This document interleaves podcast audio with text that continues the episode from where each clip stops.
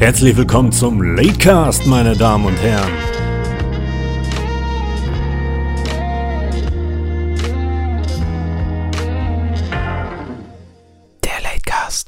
Herzlich willkommen, Freunde der gepflegten Unterhaltung, heute zu einer neuen Ausgabe des Latecasts. Und es ist nicht irgendeine Ausgabe, es ist eine ganz besondere, die vielleicht die etwas äh, fleißigeren Hörer unter euch schon haben kommen sehen. Wir haben ja schon ein paar Mal angekündigt, dass irgendwann äh, ein Star Wars Special kommen wird. Und jetzt ist es soweit. Äh, zu dem Ganzen muss man sagen, dass das eine sehr lange äh, Sitzung war, die ich da mit dem Dominik geführt habe. Wir haben einfach mal über sämtliche Filme ein wenig gesprochen.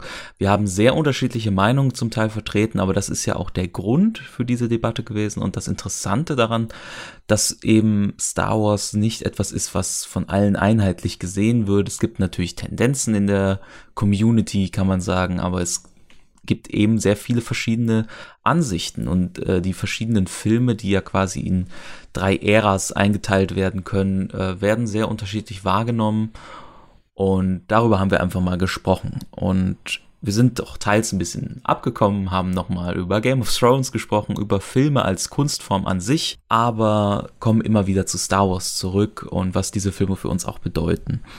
Und äh, wer damit nichts anfangen kann, kann natürlich diese Folge gerne überspringen. Aber ich finde, es ist eine sehr schöne äh, lange Runde geworden. Und ähm, wir haben natürlich nicht alles, was mit Star Wars zu tun hat, perfekt ansprechen können, weil dann hätten wir noch länger hier gesessen. Ähm, Dinge wie der Soundtrack von John Williams werden zwar erwähnt, kommen aber doch zu kurz, weil man darüber allein äh, einen ganzen Podcast füllen könnte. Und ähm, ja, ich wünsche euch einfach viel Spaß mit dem ersten Teil dieser Spezialausgabe des Latecasts und hoffe, ihr habt auch Bock auf Star Wars.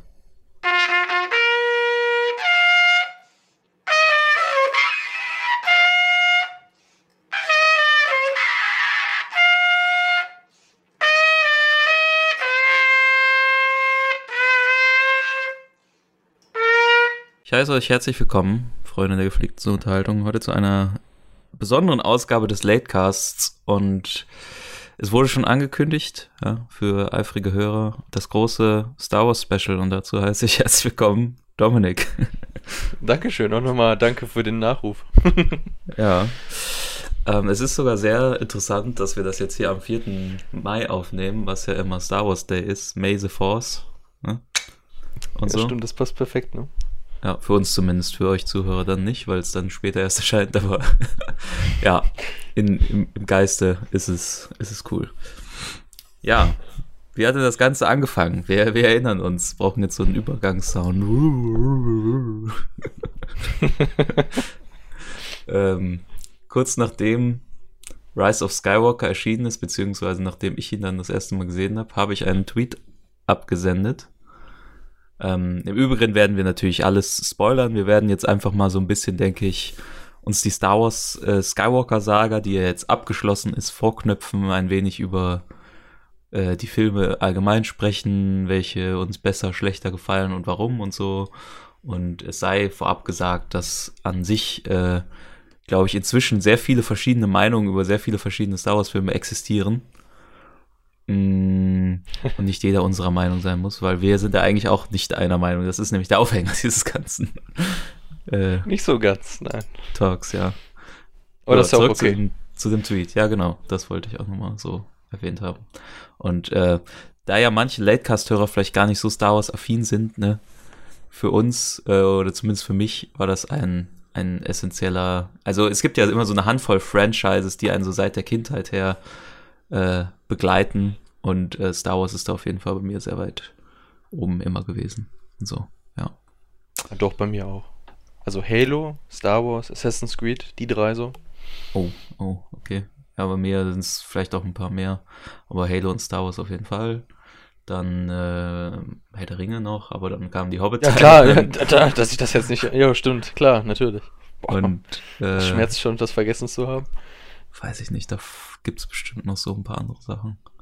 Aber ja. Der, der Hobbit genau. kommt übrigens nachher nochmal zurück, die brauche ich. ja, ja. Ähm, ja, genau. Und äh, ich lese jetzt einfach mal diesen Tweet vor, mit dem dann die Idee für diesen Podcast quasi angefangen hat, weil wir dann äh, zu dem Schluss gekommen sind, da müssen wir nochmal drüber sprechen. Das geht so aber nicht. ähm, habe ich geschrieben, Achtung Spoiler, Hashtag Star Wars 9.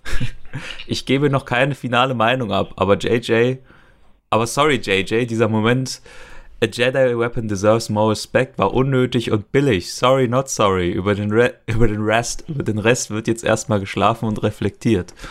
Und darauf hast du dann geschrieben, Babu Frick, Zwinker Smiley. und dann ging, die, ging das so ein bisschen weiter. Und ähm, dann hast du irgendwann geschrieben und das war für mich der Knackpunkt, wo ich, wo ich dreimal lesen musste, ob du das ernst meinst. interessant. Ja, das war kein wie, Spaß. Interessant, wie anders wir diesen Film wahrnehmen. Mein Platz 2 der Skywalker-Saga und jetzt kommt's nach Episode 3. Im Sinne von Revenge of the Sis. Sis. Ist. Sith. Explain ja, genau. yourself. ich sehe gerade, das ist ja auch erst ein knappes halbes Jahr her, das geht ja noch eigentlich. Eigentlich ja, ist ja noch recht schnell. ja gut, ich muss auch erstmal die Zeit finden, ne? Gerade jetzt ist das schwierig. Ne? Mhm, mhm. Nein. Ja, was soll ich dazu sagen? Also, für mich ist das so. Ich, ich weiß nicht, was dein Problem da ist. Du, eigentlich müsstest du dich mehr erklären, was du daran nicht verstehst. Also, es ist ja Für mich ist das völlig klar, ne? Für mich immer ohne Frage gewesen. Das liegt natürlich auch daran, dass ich, obwohl ich jetzt nicht schon über 40 bin, ähm, in einer sehr guten Weise aufgezogen wurde und äh, die Originalteile äh, als erstes gesehen habe. Denn es gibt ja ähm, bei Star Wars folgende zwei Arten, wie man heutzutage neuen Kids oder äh, Leute, die damit noch keine Berührung hatten, die Teile präsentieren kann. Einmal storymäßig chronologisch und einmal erscheinungsjahrmäßig chronologisch. Und ja, sinnvoll finde ich auf jeden Fall immer noch, Erscheinungsjahr chronologisch vorzugehen, weil das so ist ja quasi, ne? Mhm, doch klar. Gedacht war und so habe ich es auch gesehen. Und für mich bis heute auf jeden Fall Empire Strikes Back, der auf zwei Ebenen beste Star Wars Film ist, weil er erstens als aus filmischer Hinsicht eigentlich der beste ist, so Cinematography und was was bedeutet und Geschichte und so und Plot und auch aus so gefühlsmäßiger äh, Nostalgie, Star Wars Gefühl Sache äh, irgendwie einfach der Beste ist, weil das, was da passiert, der ist dark und gritty und, und so und das ist äh, alles sehr cool. Und Episode 3 ähm, ist für ist mich das, halt nur. Ist, auch, ne? ist, ist halt für mich nur der Beste vom Schlechtesten, weil die Prequel-Trilogie wirklich, also, das ist ja wirklich ein Schandfest. Wow, wow, tritt ruhig noch drauf ein, ja. ja, ja, es ist für mich äh, lange auch, war ich in dem Glauben, weswegen mich das so überrascht hat, dass das in der allgemeine Tonus auf jeden Fall auch so ist. Da bin ich mir bis heute auch sogar noch relativ sicher, dass die Mehrheit der Star Wars-Fans, die mindestens so über 20 sind, sagt, die Prequels, mm, naja, die vergessen wir mal lieber.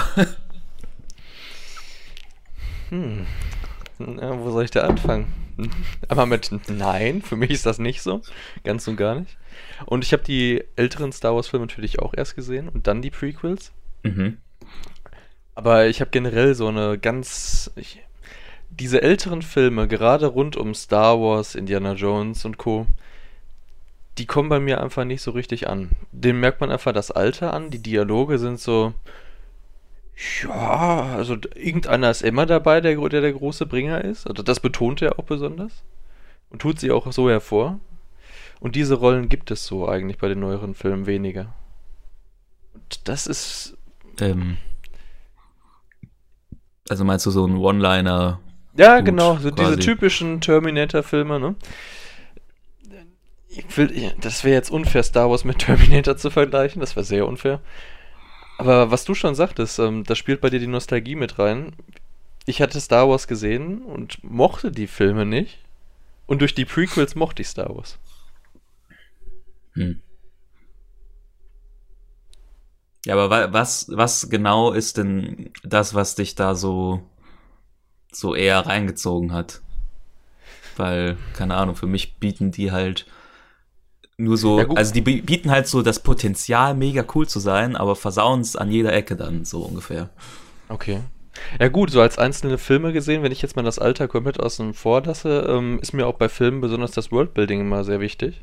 Und da, das ist ein bisschen unfair, weil die Prequels ja im Prinzip auf der alten Trilogie aufbauen. Aber das beste Beispiel ist da eigentlich Halo 1. Ich bin, ich konnte, musste jetzt äh, mich damit auseinandersetzen, warum ich Halo 1 gut fand oder wie mein erster Kontaktpunkt damit war. Und musste feststellen, dass ich Halo 1 überhaupt nicht mag.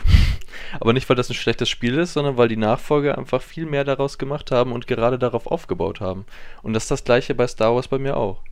Die ähm, Pre äh, Prequel-Trilogie und die neue Trilogie bauen auf den Ereignissen und auf der Welt, die die alten Filme hinterlassen Mhm. haben, auf. Und dadurch sind die für mich so stimmig und in ihrer Welt so, so großartig einfach auch. Ne? Dann kommt Mhm. noch hinzu, dass diese Art und Weise, wie die alte Trilogie gemacht wurde, für mich vom Alter, also allein sehr entschleunigt sind die Filme, finde ich. Da finde ich die neue äh, Prequel-Trilogie besonders cool, weil die gerade diese Charakterentwicklung von Anakin zu Darth Vader für mich so interessant ist. Ja, für mich ist es halt in der Theorie interessant und in der, ich habe auch gleich nochmal ein sehr wichtiges Argument dazu, weil momentan ja auch äh, Clone Wars zu Ende geht. Ähm, ich weiß nicht, ob du das verfolgst, aber Ja, das hat ja auch sehr damit zu tun. Ähm, die Sache ist halt, dass für mich, wenn ich jetzt jemanden, also da wird ja auch sehr viel jetzt drüber debattiert. Also ich habe mich ja sehr intensiv einfach seit ähm, die neue Trilogie angefangen hat, also wie heißt die, die äh, Sequel-Trilogie Mhm, mit genau. Force Awakens Ja. und so, habe ich mich ja sehr viel mit, mit dem Thema Star Wars, so, weil es ist einfach eine große Debatte bei äh, Last Jedi ging es ja dann nochmal so richtig los, Mhm. einfach gab, was Star Wars überhaupt für einen persönlich bedeutet und dass der Star Wars Community so gefühlt aufgefallen ist, dass es nicht ein, also ein Star Wars gibt, so, das ist, sondern halt, dass der eine sagt, hey, da, diese Szene wenn, ist für mich Star Wars und für mich ist diese Szene Star Wars und so. Und für mich, wenn ich jetzt halt überlege, welche Szene drückt für mich Star Wars am besten aus, und das hat dann auch sehr viel damit zu tun, ähm, warum ich zum Beispiel, wenn wir da später vielleicht nochmal drüber reden, Last Jedi auch äh, sehr gut finde, ist ja diese Szene in Eine neue Hoffnung, wenn Luke einfach dann so, nachdem er die Druiden da hat und dann wird so langsam Abend und so, dann geht er, dann geht er vor die Tür und dann sieht man, wie die beiden Zwillingssonnen untergehen und dann kommt diese Musik und er schaut so Mhm. erwartungshoffnungsvoll in die, in die Ferne und denkt sich so, ne, Ja, die, so die Szene ist wirklich gut gemacht, das stimmt, ja. ja, nicht, aber die, diese Bedeutung halt dahinter irgendwie auch, ne? Und äh, weiß nicht, das ist so für mich am ehesten Star Wars und nicht so, hey, ich spring dreimal hoch in die Luft und mach einen Macht-Push und keine Ahnung was so, sondern halt irgendwie dieses, dieses Magic äh, Märchen-Storytelling im Weltall irgendwie, keine Ahnung. Und äh, ja, Ah, okay, ja gut. Bei, den, bei der Sequel-Trilogie hat man das ja noch viel mehr mal, dass es so entschleunigte Momente gibt, ne? Ja, auch, aber jetzt ist natürlich die Frage, hast du auch, willst du auch so eine Szene benennen können oder fällt dir das jetzt spontan eher nicht ein? Das ist einfach, ich glaube, das äh, fängt schon da an, wie wir Filme wahrnehmen. Also für mich sind einzelne Szenen natürlich denkwürdig, klar. Gerade auch in der äh, Prequel-Trilogie ist es ganz klar, dass es solche epischen Szenen da so nicht gibt, sondern es sind mehr so diese, ja, wie soll man das sagen? Das, das Problem ist, es fällt mir richtig schwer, das alles in Worte zu fassen, weil das einfach so viel auf Nostalgie und Gefühlen aufbaut. Schwierig. Aber die Prequel-Trilogie basiert doch eigentlich sehr viel auf diesem, hey, wir sind so episch Faktor. Ja, das stimmt, das stimmt auf jeden Fall. Weil- Gerade diese ganzen One-Liner von Obi-Wan, das ist schon manchmal ein bisschen. Ah, Ist schon geil, aber. Ja, also, Ja. obwohl ich, Ewan McGregor ist einer der wenigen äh, Lichtblicke für mich in der Prequel-Trilogie. Deswegen bin ich auch froh, dass er nochmal äh, Obi-Wan dann in dieser Serie jetzt spielen wird, die dann ja auf Disney Plus irgendwann erscheinen soll, über Obi-Wan. Mhm. Ja, das wird gut. Mm. Aber er ist halt wirklich so zum, zum Han Solo der Prequel-Trilogie geworden. Weil er macht die ganze Zeit nur irgendwelche One-Liner und ist so ein bisschen edgy und so unterwegs und so ein bisschen witzig irgendwie. Was schon komisch ist. Aber eigentlich wollte ich ja nochmal sagen, dass die Prequel-Trilogie immer so, so, so betont auf, okay, wir müssen jetzt hier richtig krass episch unterwegs sein. Ja, Mann, hier guck mal, wir sind in dieser Arena und hier sind jetzt 500 Jedi. und so und ja, Ja, so dieses Grand Scale War Ding irgendwie versucht hat durchzudrücken, was ja schwierig. Ja gut, mit den neuen technischen Möglichkeiten kommen halt auch neue technische Szenen, ne? So, und jetzt Klar wollen die das damit ein bisschen pushen, ne? bevor wir uns vielleicht äh, in so eine allgemeine Debatte äh, verlieren, können wir mal ganz kurz, natürlich jetzt nicht, wenn wir jetzt über jeden Film 20 Minuten reden, dann wird das ein sehr langer Podcast, aber dass wir halt mal ähm, quasi über jeden Film mal so kurz nochmal ein paar Worte verlieren, Mhm. vielleicht. Okay. Ähm, fangen wir einfach mal mit Episode 1 jetzt an, weil wir jetzt gerade bei den Prequels thematisch sind. Ähm, ja.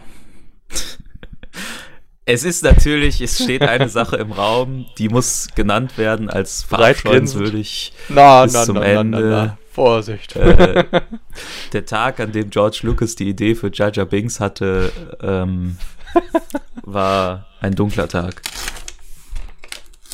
Bei mir schien die Sonne, ich weiß gar nicht, was du meinst. Ah, miese treten in Kaka. Ja, Du hast auch sein bestes Zitat rausgesucht, das finde ich gut. Ja, Äh, also für naja. mich ist das. Ich, es regen sich alle jetzt immer bei den Secrets über, über den Humor auf, aber wenn man schlechten Humor in Star Wars sehen will, dann guckt man sich Episode 1 an und weiß, was Trash ist.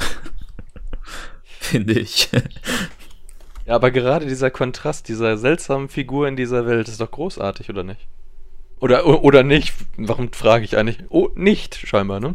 Aber Nee. für mich ist das so, ich finde das gut. Diese, Ja, diese es geht Figur ja- muss ja nicht per se schlecht sein, sondern diese Perso Person macht, machen diese Persönlichkeitsmerkmale aus.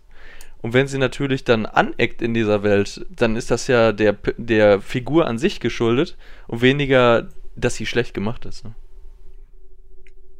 Naja, also die Sache, warum Jar, Bing halt, äh, Jar Binks halt irgendwie so, weiß ich nicht, unsympathisch ist, ist, weil er so offensichtlich auf dieses, hey, da können Dreijährige drüber lachen, aber halt Ältere in der Regel weniger Humor ist, gefühlt. Und dass er dann auch noch so, weiß ich nicht, so, die, er ist einfach so eine nervige Figur. Das ist für mich so, als würdest du den Crazy Frog in Star Wars reintun, so ungefähr. So in die Richtung geht das. Das ist irgendwie so absolut sinnlos. Und dann gibt's ja auch noch so diese Szene, wo sie dann am Anfang, am Ende auf Naboo äh, diesen Krieg kämpfen und er Mhm. mit absolutem Glück ja irgendwie den Kampf da entscheidet. Das ist so sinnlos, aber das tut Anakin im Endeffekt auch. Ach, Ja, wo du gerade das mit dem. Glück sagtest, ne? Er, er wurde ja verbannt aufgrund seiner Tollpatschigkeit, aber den gesamten Film über zeigt sich, dass gerade seine Tollpatschigkeit ihn jedes Mal das Leben rettet. Und im Prinzip ist es nicht ganz klar, ob es jetzt wirklich Tollpatschigkeit ist oder ob es einfach eine gespielte Dummheit ist, ne? Es gibt da ja auch Ja. viele Interpretationsmöglichkeiten. Da Jar ob das Jar. jetzt wir. Ja, das höre ich immer gerne. Ja. Aber das wird wohl nie passieren. Aber wie ich schon sagte, ähm, diese Figur an sich bietet so viel Inter Interpretationsmöglichkeiten und ich finde nicht, dass seine Dummheit wirklich, dass das wirklich Dummheit ist. Ich glaube, da, das ist, also für mich ist das so äh, der Wille, zu viel in sowas hinein zu interpretieren. Weiß ich nicht. Das ist bei manchen Sachen, ist auch generell bei äh, anderen äh, Star, bei den Sequels dann eben auch später, was sich in Rise of Skywalker dann meiner Meinung nach sehr negativ manifestiert hat, dieser Wille, dass da immer, immer eine, eine bedeutungsschwangere Sache dahinter stehen muss und so ein großer Plan und weiß ich nicht, das ist für mich auch so, so, weiß ich nicht, hier, hier ein Kind nimmt sich irgendwelche Actionfiguren und spielt damit so irgendwie mäßig. So, das ist so dieses, diese Ebene von Storytelling. Und deswegen weiß ich nicht. Also du findest, wenn man von Anfang an eine Geschichte erzählt und gegen Ende setzt jemand anderes an und versucht, die Ereignisse vorher aufzugreifen, versucht das alles in ein Paket zu schnüren, wo es am Ende doch einen Sinn ergibt, wie die ursprünglichen Zusammenhänge auf das Ziel hinausgelaufen sind. Das ist ein Problem. Für Ja, also so. das ist nicht, das ist jetzt natürlich äh, sehr, sehr kritisch hinterfragt, meine Aussage. Aber für mich ist halt nicht das Problem, dass sowas versucht wird, sondern äh, wie es versucht wird. Und ich meine, das, das Problem ist ja, dass sowas halt am ehesten Sinn macht, wenn du von vornherein weißt, wo das enden wird. So, ne, weil dann kannst du so Sachen auch sehr gut foreshadowen und so. Das ist ja bei Game of Thrones, ähm, solange die Buchvorlagen da waren und, ist, und gewusst wurde, wo die Reise hingeht, gibt es da teilweise das intelligenteste Foreshadowing ever. So, finde ich. Weil das, allein wie Sachen geschnitten sind, wann auf welche Figur und so, das ist total cool. Und das geht natürlich bei Star Wars nicht, weil es ja quasi völlig durcheinander erschienen ist und das wollte ich nämlich auch gerade sagen. Ne? Es wird ja mal eine Trilogie geplant bei Star Wars. Und gerade wenn man sich die Release-Zeiträume ansieht, wie viele Lücken dazwischen sind, würde ich eher sagen, mhm. dass äh, es nie geplant war, eine Prequel-Trilogie oder eine Sequel-Trilogie rauszubringen. Daher muss man halt das Beste daraus machen. Ja, aber dann finde ich, dann muss man ja nicht unbedingt so darauf pochen, dass jetzt irgendwie ähm, etwas da reingedrückt werden muss, was meiner Meinung nach da nicht hingehört. Aber das können wir vielleicht bei Rise of Skywalker dann eher nochmal besprechen. Genau, das passt da am besten. Ja. Ähm, Stimmt. Ja, also was sonst noch zu Episode 1 zu sagen ist, ist vielleicht, dass generell da sehr viele Sachen sehr sinnlos sind. Ich persönlich empfehle auch immer noch, weil das spricht mir zum Teil wirklich aus der Seele, dieses Review, was ja auch viele kennen, von äh, Red Letter Media, von ähm, diesem einen Dude, der diese Rolle da spielt. Und allein wie der dann dir vor Augen führt, dass in rein filmisch gesehen, ja, und äh, Craftsmanship vom Scriptwriting und alles, was ja alles George Lucas gemacht hat, wo sich einfach gezeigt hat, dass George Lucas ja ein sehr kreativer Kopf ist, der unglaublich coole Ideen für sein Universum hat und so, aber der von der Regiefertigkeit und so und wie er mit Schauspielern arbeitet und wie er Skripte schreibt und Stories aufbaut, Dialoge und so weiter, dass da halt schon seine Fähigkeiten nicht schwerpunktmäßig sitzen, sondern halt, dass er einfach als so ein Mastermind wäre halt gut gewesen, aber wenn er so das an andere quasi dann immer so weitergegeben hätte. Aber das habe ich tatsächlich auch so gehört, ja, stimmt. Deswegen, ja, sieht man da in Episode 1 auch sehr viele äh, Lücken. Nothing in the Phantom Menace makes any sense at all. It comes off like a script written by an eight-year-old. It's like George Lucas finished the script in one draft, like he turned it in and they decided to go with it without anyone saying that it made no sense at all or was a stupid, incoherent mess. Und allein wenn da gefragt wird, ja, wer ist eigentlich eine der, einer der Protagonisten, der Protagonist Episode 1, da kann man keinen nennen, weil ist es Qui-Gon Jinn? Ist es Anakin? Ist es äh, Padme? Man weiß es nicht. Ja. sind einfach alle so irgendwie so gleichmäßig irgendwie da und machen irgendwas. Und ja, es ist ja im Prinzip auch recht wichtig, ähm, dieser Film eigentlich. Also ich, ich höre zurzeit das äh, Hörbuch, weil ein Buch dabei zu lesen, das würde meinen Medienkonsum nicht zulassen. Ich muss immer relativ viel äh, nebenbei noch konsumieren, um überhaupt die Zeit für verschiedene Medien zu haben. okay. Und äh, gerade zur Episode 1 ist das sehr interessant, weil es einfach mir die Chance gibt, äh, die Geschichte langsamer als der Film es mir erzählt, äh, aufzunehmen. Mhm. Weil es einfach sehr viel ist auch und auch sehr wichtig. Und da wird halt auch komplett noch beschrieben, äh, wie, wie Anakin, also es wird nicht wesentlich mehr dazu noch äh, gedichtet, ne?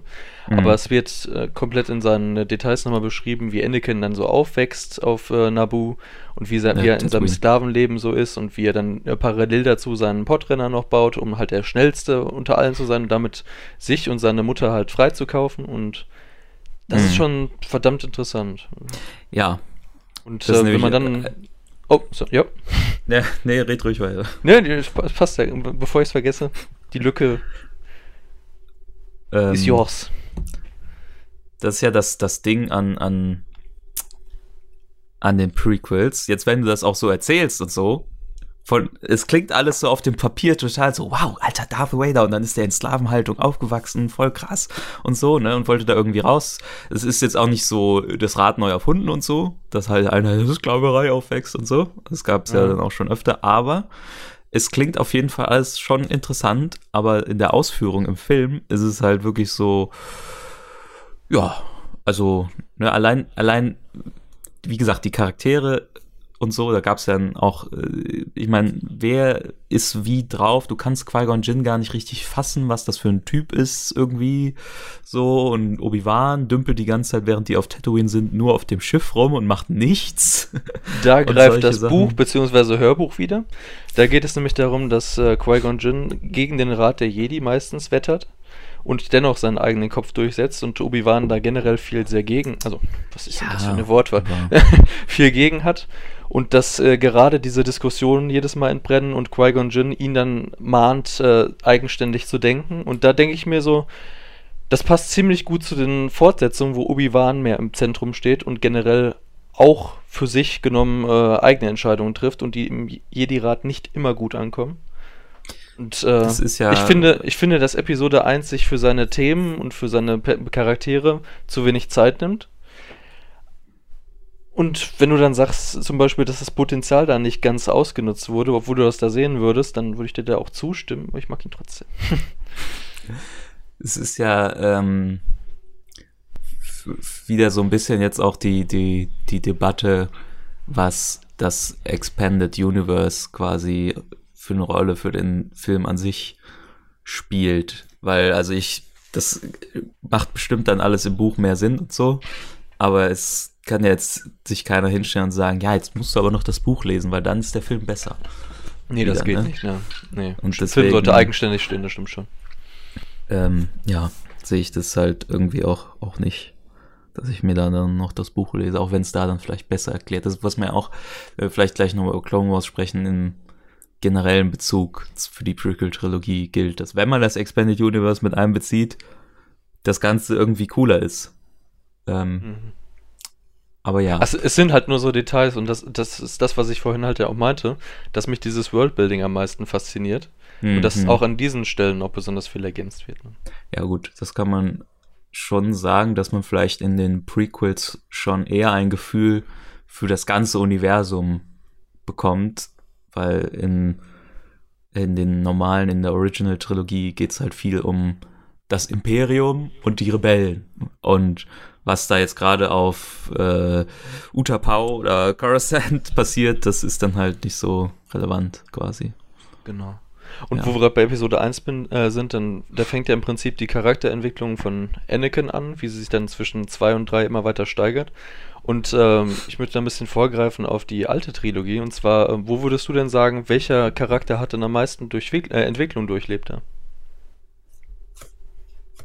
Gibt es da überhaupt so etwas wie Charakterentwicklung? Ja, klar. Also für Luke ja auf jeden Fall. Für Han Solo auch. Für Leia ja ein bisschen halt, aber und für Darth Vader sowieso. Also. Ja, für Darth Vader ja, aber auch nur in einem Moment. Ne? Naja, also ähm, halt, dass er sich dann am Ende entscheidet. Weswegen ich Rise of Skywalker ja noch mal ein bisschen über. Dinge also die Charakterentwicklung schlummert in ihm, bis sie dann innerhalb von 10 Sekunden aus ihm ausbricht. das wäre mir persönlich dann doch ein bisschen zu wenig für einen ganzen Film. Oder eine Naja, also es bricht ja nicht einfach nur aus ihm raus. Er ist ja schon conflicted quasi äh, im Vorhinein.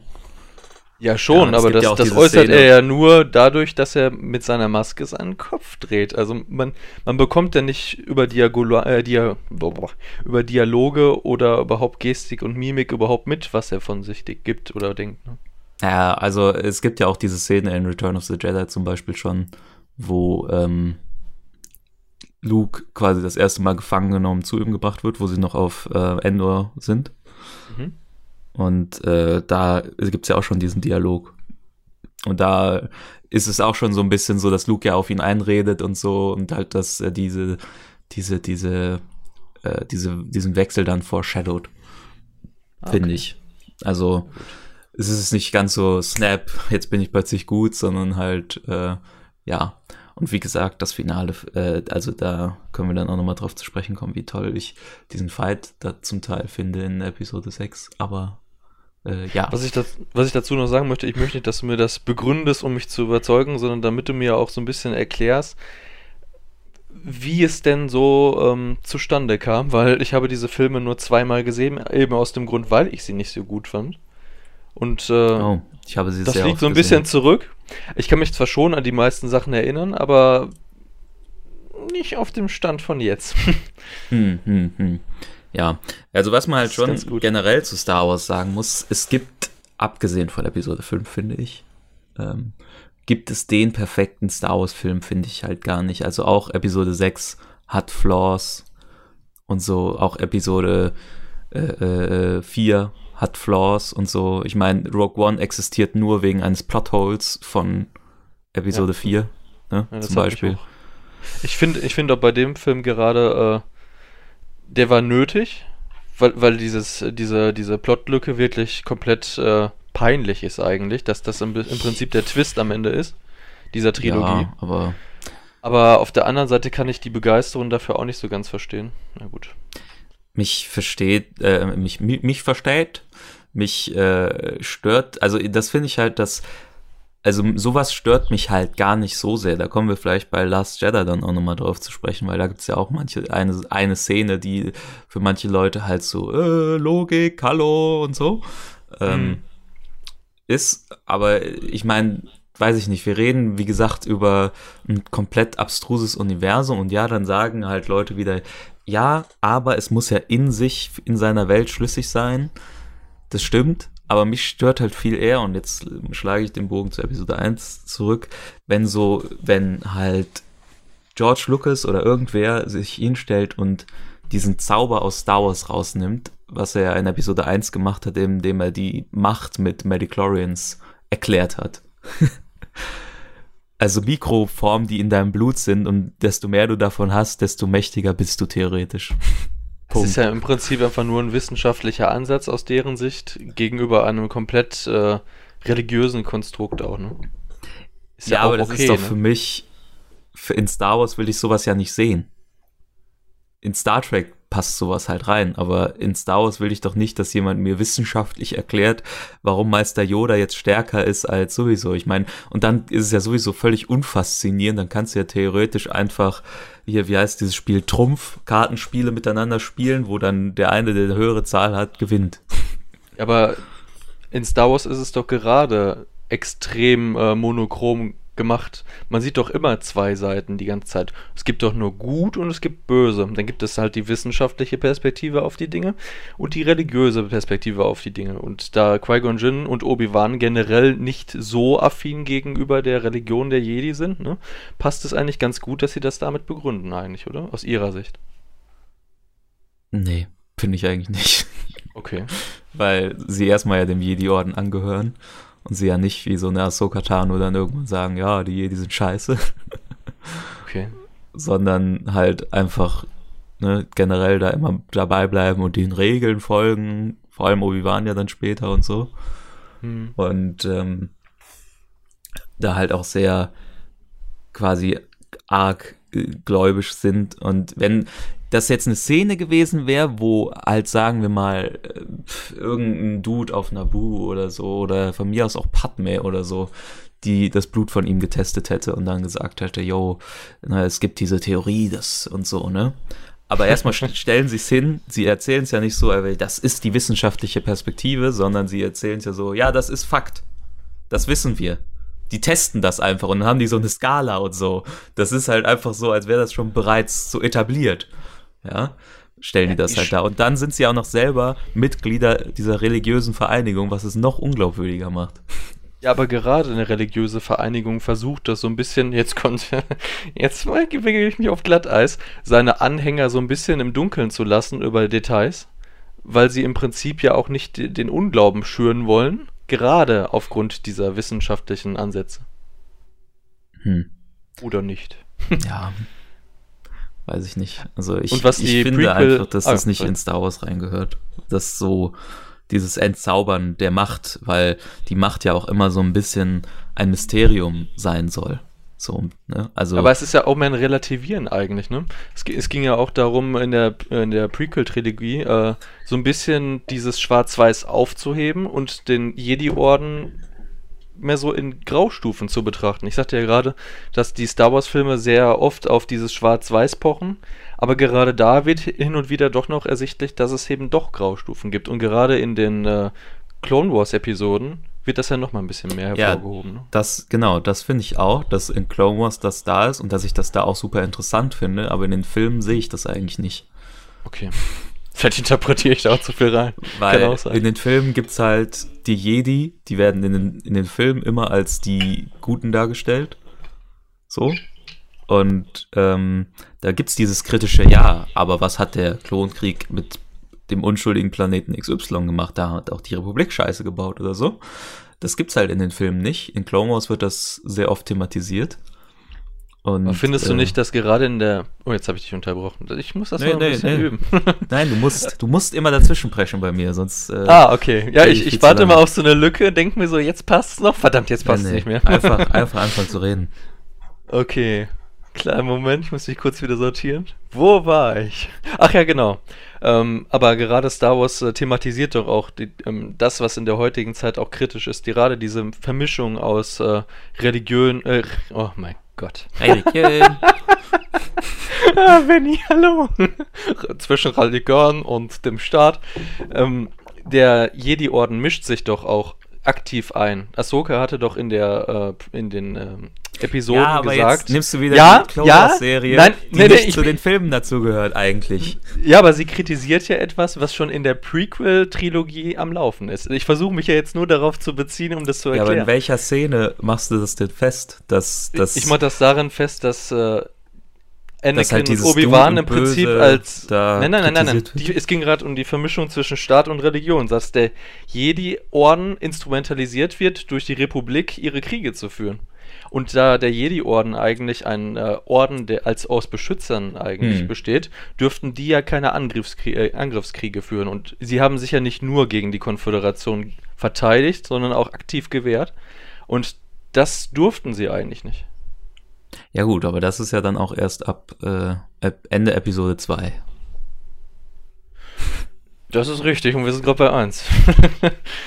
ja, ja, richtig. Also, ja, aber ich, also ich finde halt, dass dieses gut-böse Kritisieren in den, in den Dings nicht so vorkommt. Und äh, weiß ich nicht. Generell dieses Mediklorianer, um vielleicht dann doch jetzt mal langsam von diesem Thema wegzukommen, ähm, für mich einfach nicht da, da reinpasst okay. immer noch, weil irgendwie, äh, weiß ich nicht, das ist für mich einfach. Quatsch. Gut, um die Ma ich verstehe schon, dass du die Magie um das Ganze so ein bisschen erhalten möchtest. Und da passt ja, ich meine, in Harry nicht. Potter gehen die ja auch nicht hin und sagen, hm, ja, also wir haben dein Blut getestet, Harry, du bist äh, äh ein sehr starker Magier, weil du hast einen Wert von 3000 irgendwas oder so. Das ist schon, also, weiß ich nicht. Ja gut, ja, ich, ich lasse es. Schon gut. Ich, äh, ja, stimmt. Ja, ja genau. Doch. Vielleicht noch ein paar letzte Dinge dann zu Episode 1. Ähm, wie gesagt, also ich finde das mit den Charakteren da sehr schwierig und ich finde auch keinen wirklich cool von denen in dem Film für sich genommen. Ja. Ähm, weil Obi-Wan da irgendwie noch nichts hat, obwohl ich Ewan McGregor-Fan bin, ist der irgendwie so völlig unnütz in dem Film bis zur, ganz zum Ende. Okay. Und ähm, das einzig, äh, oder was, was mich noch aufregt an dem Film, ist, dass Anakin am Ende einfach in so einen Naboo Starfighter einsteigt, plötzlich voll gut fliegen kann. Ja, und, und die komplette äh, Bedienung kennt, ja gut, das stimmt. Ja, nicht nur die Bedienung kennt, sondern auch einfach dann äh, die Druidenstation zerstört im Alleingang quasi, was völlig unrealistisch ist für so ein Ding, finde ich. Und ja, aber verglichen ich, mit seinen anderen Piloten ist es dann schon wieder wahrscheinlich, ne? Weil er hat halt diese Jedi-Reflexe und die anderen äh, halt nicht. Und damit gegen, ja, gegenüber denen hat er diesen Vorteil. werden denn ne? die Druiden dargestellt? Die sind ja noch inkompetenter als jegliche äh, äh, Stormtrooper-Soldaten. Die machen ja, ja, gar nichts. Allein deren Dialoge müsste dir doch eigentlich klar machen, dass da was ordentlich schiefgelaufen ist in deren Herstellung, oder? Ich meine, die diskutieren untereinander. Welche Maschine diskutiert denn bitte? Ja. Und das, äh, die das haben ja eigentlich halt so an sich keine Intelligenz, ne? noch ein mehr kritischer Aspekt an, an den Prequels generell. Ich meine, wie lächerlich sind denn bitte alle Kampfdruiden, außer die, außer die Druidikas vielleicht. Die sind krass, aber sonst sind die alle so super, weiß ich nicht, Gun Food einfach, beziehungsweise Laserschwert-Food, die einfach nichts machen und nichts können und völlig sinnlos sind und dann auch noch nicht mal lustig. Keine Ahnung, es ist einfach. Und die sollen halt so eine große Bedrohung für die Republik sein, weißt du? So, Durch halt, ihre schiere Masse, ja, würde ich schon sagen. Ne? Ja, weiß ich nicht. Fand ich irgendwie. Klontruppen, die klont man einmal, lässt die heranwachsen durch diese Wachstumsbeschleuniger. Die äh, Druiden baust du halt im Sekundentakt nach. Ne? Ja, aber wieso, ist dann wieso doch bauen da. sie nicht einfach mehr, weiß ich nicht, Druiden oder machen mal eine bessere Version von denen oder so. Die Clone Wars ging ja ewig. Ja, Und am Ende haben die trotzdem immer noch diese Kackdruiden. Masse macht's ja anscheinend. Da war es vielleicht nicht nötig. Ne? Ist halt hm. auch billiger, ich weiß es nicht. ähm, ja, aber wie gesagt, das einzig Coole an äh, Episode 1 ist fucking Darth Maul, ja. Oder das einzig richtig geile, sagen wir es mal so. Stilistisch ja, aber er wird erst später wirklich gut vom Charakter her, ne? Er hat ja keinen. Hm. Ja, er sagt halt nichts, aber er ist ein cooler Dude. Kannst nichts ja, sagen. Cool der, Kampf, der Kampf, ist halt äh, ziemlich nice. Der Soundtrack sticht ja auch besonders hervor, ne? Ja, und das Witzige an diesem Kampf ist, Fun Fact, dass ähm, das die einzige Szene ist, die nicht von George Lucas gedreht wurde. Ja, habe ich schon gehört.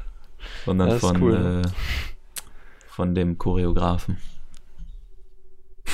Das ist, äh, ja. Zum Glück, zum Glück. Dementsprechend cool.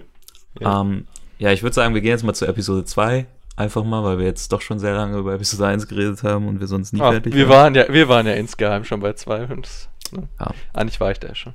Episode 2 schneidet ein, es sind irgendwie zehn Jahre oder sieben Jahre oder was auch immer vergangen. Anakin ist jetzt ein ja, junger Erwachsener, Ende Teenager, weiß ich nicht, irgendwie so, ne? Mhm, genau. Äh, Alter und äh, hat mit Obi-Wan bereits krasse Sachen erlebt und kehrt zurück nach Coruscant, um auf Padme aufzupassen, die gerade, die jetzt keine Königin mehr ist, sondern Senatorin. Genau. Und das hat auch wieder ja. eine Charakterentwicklung zu sehen. Wie Obi-Wan, äh, wie Anakin aufgrund der Tatsache, dass er ständig als der Auserwählte hervorgehoben wurde und generell so im Fokus des Ordens war, komplett arrogant geworden ist. Ne? Schrecklich, ja, und hier wird Charakter. Äh, Hayden Christensen eingeführt. Genau. Ja. Mh, mm. war das schon Kritik? Ich weiß es nicht. es ist, es ist schwierig mit, mit ihm. Es gibt, also, ich weiß nicht, Episode 2 ist für mich, ich, ich tue mich immer schwer äh, zu überlegen, welcher der schlechteste Star Wars-Film für mich ist. Und ähm, das Rennen war lange zwischen Episode 1 und Episode 2. Und äh, hat sich immer wieder, je nachdem, wann ich welche Szene nochmal vielleicht irgendwie gesehen habe, so ein bisschen geändert. Ähm, es ist schon, schon kritisch, was da so teilweise passiert. Allein diese ganze Liebesgeschichte mit Padme ist für mich einfach so unglaubwürdig und so kitschig und dumm. ähm, ja, dass das schon schwierig ist überhaupt das alles zu glauben. Ja, gut. Das, das, das muss man auch einfach äh, so hinnehmen. Das kann man nicht I so don't sagen. like sand. Was mich nur mal interessieren würde, ist, ähm, wie guckst du die Filme eigentlich? Guckst du die, sagst du dir, heute guck, ja, bin ich mal masochistisch veranlagt, ich gucke heute mal die erste Episode nur? Oder wie guckst du die? Guckst du mehrere hintereinander? Guckst du einen immer nur? Oder? Ich, ähm, also, sagen wir mal so, ich habe jetzt äh, die Prequels bis auf Episode 3 auch länger nicht mehr geguckt. Ich wollte das jetzt mit Disney Plus nochmal machen. Ähm, weil sie da einfach convenient sind. Aber ich habe die halt früher dann doch relativ oft gesehen, weil früher hatten wir ja nichts. da war Star Wars mehr ein, einfach Star Wars. So. Ähm, da hatten wir nichts. Ja. Heute kommt man ja vor Star Wars Content gar nicht mehr weg. Aber damals gab es ja nur die Originaltrilogie und dann halt die Prequels, die nach und nach erschienen sind. Also guckst und du die Filme einzeln? Ja, in der Regel schon. Also ich habe jetzt nicht immer sechs Stunden Zeit, um mir drei Filme anzugucken. Ja gut, ich mache das nämlich immer genau anders. Ich, ich nehme immer diese sechs Stunden und gerade mhm. beim Hobbit war mir das auch besonders wichtig, weil ich habe die Filme im Kino gesehen und war massiv enttäuscht. Und Hm. gerade die Filme beispielsweise gucke ich immer am Stück, alle drei hintereinander in, im Extended Cut. Das, das wird immer, ist immer re relativ hart eigentlich, aber Uff. auf diese Weise funktionieren diese Filme auch. Und so finde ich das auch bei den Star Wars-Filmen. Es ist Ja, nämlich so, dass Episode 1, 2 und 3 einzeln. mm, Es fehlt auf jeden Fall was. Da stimme ich dir auf jeden Fall zu. Irgendwas fehlt da auf jeden Fall.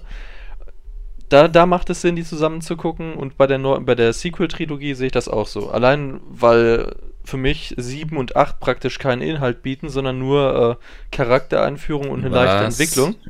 Oh boy. Ja, ja. Und äh, das, äh, das äh, macht für mich so viele Argumente von dir äh, für mich so unverständlich, weil ich diese Filme eben in 1, 2, 3 und 7, 8, 9 gucke. Ne? Und hoffentlich 4, 5, 6. Nein. Das war wie so das Sitcom jetzt. Nein. ähm, ja, ich weiß nicht. Also ich, ich, äh, es ist natürlich auch schon vorgekommen, dass wir dann mal, hey, heute machen wir einen Star Wars Filmabend oder so. Ne? Also nicht so, dass ich die noch nie zusammen gesehen hätte. Ähm, oder früher war es ja auch so, dann war auf Pro 7 oder so das Star Wars Wochenende und dann lief Freitag, Samstag, Sonntag jeweils, immer ein Film oder so. Das sind ja auch relativ kurze Abstände. Ähm, Ja, das geht dann auch, aber aber ich bin so, der Meinung, man muss die am Stück gucken. Mhm. Finde ich halt schwierig. Auch das Hobbit-Argument, da ist es mir nochmal die Parallele jetzt nochmal in den Sinn gekommen, äh, dass da auch ein ähnliches Charakterproblem herrscht. Ja, also da gibt es zwar einen Protagonisten, Bilbo, aber ähm, die ganzen Zwerge sind einfach völlig uncharakterisiert und uninteressant. Also ich weiß von den meisten ne? noch nicht mal den Namen. Das So. ist ja auch äh, der Gag an der ganzen Sache. Deren Namen reimen sich ja sogar aufeinander. Da siehst du doch mal, wie wenig äh, Fokus auf die einzelnen Charaktere gelegt wurde. Ne? Ja, aber das ist ja meiner Meinung nach nicht richtig, wenn sie dir dann so eingeführt werden und so. Ich meine, die wollen ja, dass du, dass du dich äh, für die interessierst. Allein wie die halt am Anfang da vor der Tür stehen und so. Und Aber es wie ist die ein dann da an diesem Kinderbuch. Tisch gezeigt Überleg mal, den, den Anspruch dieses Films beziehungsweise der Buchvorlage, ne? Es ist ein Kinderbuch und äh, wenn du dem Kind äh, genauso viele Charaktere entgegenwirfst, wie es dir ein Herr der Ringe Buch tut, das geht nicht. Also, erstmal würde ich äh, äh, zur Debatte stellen, dass der Hobbit ein Kinderbuch ist. Weil Tolkien Okay. es, glaube ich, nicht als solches zwingend geschrieben hat damals. Okay. Ähm, und zweitens, ja, der- Kinder, das vielleicht Buch, nicht junge, junge Jugendliche. Ne? Das Buch ist ja auch besser hin, ähm, die alle Charaktere näher zu bringen. Und dann auch noch bringt der, ja diese vom Film von Peter Jackson, Herr der Ringe, die auch unendlich viele Charaktere haben, schaffen es ja auch, dass du dich, dass du von allen den Namen weißt, genau weißt, wie alle drauf sind und ticken und, und was die so für Eigenschaften haben und so. Und äh, dass du dich für alle interessierst und so. Das schafft, schafft ja allein die Gefährten ja perfekt. Ich meine, da Ja, das gibt auch richtig viele Leute und so, aber du weißt, das ist Boromir, das ist Aragorn, das ist Legolas und so und Gimli und Legolas äh, sind die ganze Zeit so ein bisschen edgy gegeneinander, vor allem am Anfang und all Ja. solche Sachen und das weißt du halt einfach und deswegen zum Beispiel funktioniert ja auch, Spoiler, der Tod von Boromir und so, Wow. halt am Ende so gut und so und weiß ich nicht, in, ich meine, nochmal, um doch nochmal auf Episode 1 zurückgekommen, ich habe Ach, noch nie in meinem Leben eine Emotion wirklich verspürt, als fucking Qui-Gon Jinn gestorben ist. Allein das zeigt, wie egal mir diese Figuren waren. Ja, ich, mir ist da jetzt auch keine Träne über die Wange gelaufen. Das ja, das sollte aber bei Star Wars so sein. Ja, nö. Also, ich habe ja erst 4, 5 und 6 gesehen. Habe gesehen, dass Darth Vader äh, aus irgendeinem unnachvollziehbaren Grund jetzt der Böse ist, ne? Und habe mich die ganze Zeit gefragt, warum eigentlich? Warum? Und dann habe ich die Prequels gesehen und dachte mir so, ah, okay. Aber wieso solltest du so- dich das denn fragen? Ja, findest du nicht, dass wenn Bösewichte äh, komplett flach und nehmen wir mal, wir waren ja gerade bei Herr der Ringe, ne? Und nimm Sauron mal als Beispiel. Er ist jetzt böse und will die Welt ins Dunkel reißen, ne? Warum? Was hat er da am Ende davon? Am Ende ist alles dunkel und er ist alleine. Naja, Und also das gleiche kann man sich bei Darth Vader mit seinem Imperium halt auch fragen. Er unterjocht alles und dann steht er halt da und äh, ja, Und steht halt da. Ja, für genau. Ordnung halt und so. ganz genau. Und äh, da hat man sich dann vielleicht doch mal gefragt, äh, was geht in diesem Charakter vor? Wie, wie kommt er dazu? Welche Motivation hat er? Und das ging aus der alten Trilogie gar nicht hervor und mit den Prequels wird das halt so ein bisschen aufgedröselt, was ihn dazu verleitet hat, ne? Dass er Ja, im Prinzip ja ein Sklave ist, ne? Von rübergebracht. Palpatine, ne? Und äh, ist ja letzten Endes dann halt einfach eine andere Person gewesen. Und die halt einfach glaubt, dass das Imperium das Richtige ist. Und ich meine, das kannst du auch schon aus den Originalen rauslesen. Und in Episode Du 4 mein- zum Beispiel sollte er auch noch nicht mehr sein als ein äh, Bösewicht, der cool aussieht und coole Sachen macht und so. Also Und du Angst bist der Meinung, dass. Darth Vader das aus Überzeugung macht? Ja, natürlich. Nee, das sehe ich aber ganz anders. Sonst würde Ich er doch das- nicht äh, Luke irgendwie äh, äh, in Episode 5 halt noch diese Rede halten. Er will ja sogar, er sagt ja sogar, Luke, join me and together we can overthrow the em äh, Emperor und können wir gemeinsam herrschen. Das Ja, würde er das- nicht sagen, wenn er nur ein Da stimme ich des dazu. Imperators wäre. Aber ja, das. Ich fange mal ganz von vorne an. das, ist ja, das ist ja richtig schlimm. Oh mein Gott. Nein, also ich bin nicht der. Meinung, dass Darth Vader vom, vom Imperium selbst so überzeugt ist und dass er das aus freien Stücken so gewählt hat. Also wenn man, vielleicht wenn man nur die alte Trilogie äh, als äh, Vorlage dieser Argumentation hat, aber da man ja die Prequels hat, sehe ich das halt völlig anders. Anakin hat diese Charakterentwicklung gemacht und ist an diesen Punkt gekommen, jetzt greife ich wieder einen Film vor, wo er in Episode 3 einfach kein Zurück mehr äh, zur Verfügung hatte. Es ging, es, er konnte nicht mehr zurück. Er war an einem Punkt angekommen, wo er Mace Windu verraten hat, für seinen Tod verantwortlich war und dann gab es noch das Angebot des, von Palpatine, seine Frau da zu retten. Äh, er konnte nicht zurück, ähm, er musste sich dem halt beugen, ist dann der Schüler geworden und äh, Obi-Wan hat ihn ja vor die Wahl gestellt. Äh, es ist einfach großartig, ich bin einfach schon bei Episode 3. und äh, hat ihn vor die Wahl gestellt, dass es im Prinzip so sein könnte wie früher. Natürlich würde es das nicht sein, aber dass es noch ein Zurück gäbe, er hat ihm diese Chance aufgemalt. Ne? Und Wann äh, hat er das gemacht? bitte? Wann hat er das gemacht, als er ihn da vor dem Flugzeug gestellt hat, meinst du jetzt, oder was?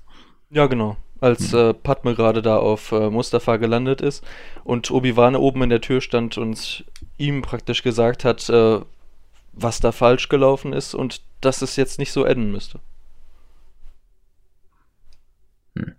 Also ich finde, äh, um nochmal auf der, dann- um, warte mal, Ach Klemmer. so, ja. Und eben nochmal darauf zurückzukommen, dass äh, Anakin ja, also beziehungsweise Darth Vader sich äh, fürs Imperium bewusst entschieden hat. Äh, da ist es ja so, dass Anakin dann ja ähm, halb verstümmelt in der Lava lag und Palpatine ihn dann ja in diese ähm, äh, in diese Rüstung gezerrt hat, um ihn am Leben zu erhalten. Damit hat er sich ja im Prinzip dann wieder versklavt, wo wir dann wieder bei Episode 1 sind. Ne? Er hat sich abhängig von dieser Maschine gemacht und äh, diese Maschine äh, obliegt ja der Verantwortung bzw. Verwaltung des Imperators. Und damit hat er sich ja dann verwundbar gemacht und war ja auch in seiner Bewegung sehr viel eingeschränkter als vorher und konnte sich gegen den Imperator ja selbst nicht mehr behaupten. Und äh, damit musste er sich abfinden, in dieser Rolle zu sein, dass er in der ähm, Gefangenschaft des Imperators im Prinzip die Befehle ausführt. Und wenn er dann seinem Sohn zur Wahl stellt, sich dem Imperium anzuschließen, dann er vielleicht mit dem Hintergedanken, ihm mit Hilfe von Luke dann auch zu stürzen und eben aus dieser äh, Sklaverei dann wieder auszubrechen. Also eine, sehe ich äh, das schöne- Imperium mehr so als äh, Zwischenstand und als Mittel zur Freiheit halt. Ne? eine schöne Interpretation. Ja. Aber ähm, da er ja von ähm, Palpatine so weit manipuliert wurde, dass er ja auch tatsächlich geglaubt hat, dass Genau, die ja. Republik und die Jedi nicht cool sind, dass das äh, Republikverräter sind und was auch immer, was er Obi-Wan dann auch sagt, finde ich schon, dass er auch an die Ideen dann glaubt und somit äh, auch, wie gesagt, dann 20 Jahre später auf jeden Fall dem Imperium auch so oder so äh, quasi treu ist und der Idee des Imperiums folgt. Genau, da möchte ich auch kurz anknüpfen. Das äh, setzt nämlich genau vor meiner Argumentation an, dass er eben manipuliert wurde und zu dieser Tat gedrängt wurde. Und gerade in dem Moment, wo ähm, äh, Darth Sidious dann praktisch seine Maske fallen lässt, ne, äh, zeigt sich ja auch Anakins äh, offensichtliche äh, schockierte ich sollte, ich deshalb skripte ich halt lieber, ne? Weil dann fangen solche Sätze an und ich weiß nicht, wie ich die richtig zu Ende führen soll. Aber gut, da ist er eben schockiert darüber, wie äh, machthungrig Darth Sidious dann doch eigentlich ist, ne? Und hinterfragt ja auch in dem Moment, behaupte ich jetzt einfach mal, ob seine Entscheidung wirklich die richtige war, ne? Und ich bin der Meinung, dass er insgeheim, das, das ist jetzt wieder Interpretations- und Auslegungssache, dass er der Meinung ist, dass das halt nicht die richtige Entscheidung war. Weil man, man sieht es ihm einfach auch an. Ne? Allein die Tatsache, wie er zum Schüler von Davsidis wird, das, das macht er ja nicht mit einem breiten Grinsen auf dem Gesicht, ne? Und das. Ne? Ja, dass das schwer ist, ist, ist natürlich auf jeden Fall so. Aber ihm ist es das halt in dem Moment wert. Und dann fällt ihm halt immer mehr auf und ein, wie, äh, oder er fällt immer mehr in diese Manipulation rein, wie sehr er äh, die Jedi als falsch ansieht und so und dass die Jedi eigentlich die Bösen sind. Aber findest du, dass sich dieses äh, Manifest, was sich in seinem Kopf da verankert hat, nach der Offenbarung von Darth Sidious gegenüber Mace Windu überhaupt noch weiter fortsetzt? Ja, also ich finde, echt, er sagt es ja, finde ich sogar relativ explizit, als er mit Obi-Wan dann da steht. Er sagt aber ja, aus Überzeugung böse, oder? Bla bla. Naja, also wie gesagt, wenn du halt manipuliert wurdest, dann bist du ja auch davon überzeugt. Ja, schon, aber bis zu dem Moment, wo man dann trifft, einen triftigen Grund hat, das Ganze dann wieder erneut zu hinterfragen, oder nicht? Ja, und der kommt dann in Episode 6. Ja, oder ein Ende von 3, ne? Man weiß es nicht. Nö. Ja, ich finde doch. nicht, dass Anakin da nochmal irgendwie das äh, quasi hinterfragt und so. Ich meine, bis zum letzten Moment, wo er dann da steht und bevor er dann springt und sagt, äh, uh, you underestimate my power, ist er völlig, äh, völlig down the road. und so. Ja, und das stimmt, das stimmt ja auch. Er hat sich ja auch da reingesteigert innerhalb dieses Kampfes. Das ist ja für ihn eine ganz äh, emotionale Angelegenheit gewesen. Und er hat ja dann auch diese Sith-Augen bekommen. Das heißt, er war ja komplett äh, machthungrig und. Äh, Die hat er ja schon vorher gehabt. Ab wann? Die hat er ab der, äh, ab der Szene davor auf Mustafa, wo er die letzten Separatisten Ja, aber du musst netzelt. mal darauf achten, äh, ah ja genau, das war ja so, dass wenn man im Film darauf achtet, dass diese, diese äh, Färbung seiner Augen immer zu und abnimmt. Es gibt Szenen, da hat er die gar nicht mehr. Wow. Äh. Ja. Nichtsdestotrotz ähm, sind wir wieder vom Weg abgekommen. Mal wieder, ja. Und äh, ich finde es manchmal auf jeden Fall bewundernswert, wie viel du in diese Prequels rein interpretierst. Ähm, ja. Zurück zu Episode 2. Ach, ja. Ja, ja da wollte ich nochmal, äh, wir müssen jetzt nicht die ganze Story nochmal abreißen, da wollte ich nochmal mehrere Sachen anreißen. Einmal Camino, also es gibt wenig Szenen, äh, die so beschissen aussehen weil das ja einfach die Zeit war, wo Greenscreen noch nicht so perfekt war, wie es heute zum Teil ja ist. Äh, und man es einfach ja, fucking schon. sieht, dass Hugh McGregor durch ein Greenscreen läuft und alles ist weiß und so klinisch und so und das sieht einfach ganz, ganz furchtbar aus. Und ähm, da ich auch noch äh, den, den, den, den Punkt anbringen wollte, dass in mancherlei Hinsicht ähm, die äh, Originaltrilogie sogar besser aussieht als die Prequels, was für mich halt wow. absolut wow. traurig ist. Ich habe in mancherlei Hinsicht habe ich gesagt, natürlich äh, nicht in jeder, aber ich, ich habe dir gerade so zugehört und dachte aus. mir so, hm, du machst dich gerade über die technischen Leistungen der damaligen Zeit ähm, lustig nicht, aber du kritisierst sie aus der jetzigen Perspektive, ne? Auf der anderen Seite kann man das auch über die alte Trilogie sagen und da fällt mir, da fiel mir dann dazu ein, dass man das überhaupt nicht miteinander vergleichen kann, weil es halt auch nicht als zeitgemäßes äh, Werk betrachtet werden kann, ne? Sondern klar altern solche Filme, ne? Ja, aber das ist für mich ähnlich, auf so einer ähnlichen Ebene wie jetzt zum Beispiel ein äh, 8-Bit oder 16-Bit Mario-Spiel deutlich besser altert als ein PlayStation 1-Spiel, was so ganz frühe 3D-Texturen und so hat. Das kannst du dir heute noch kaum angucken, ohne Augenkrebs zu bekommen. Und diese Gut. Dings hat halt einfach ihren eigenen in sich geschlossenen Stil und dadurch halt Charme. Und ich finde, die alten Star Wars-Filme sind deutlich zeitloser ähm, als die anderen, weil die einfach mehr praktische und Modelleffekte und so haben und die einfach, finde ich, zeitloser aussehen und nicht dieses äh, Suspension of Disbelief haben, was man bei den manchen dann, weil man einfach so sieht, ja, der steht jetzt halt in einem Greenscreen, das sieht halt scheiße aus.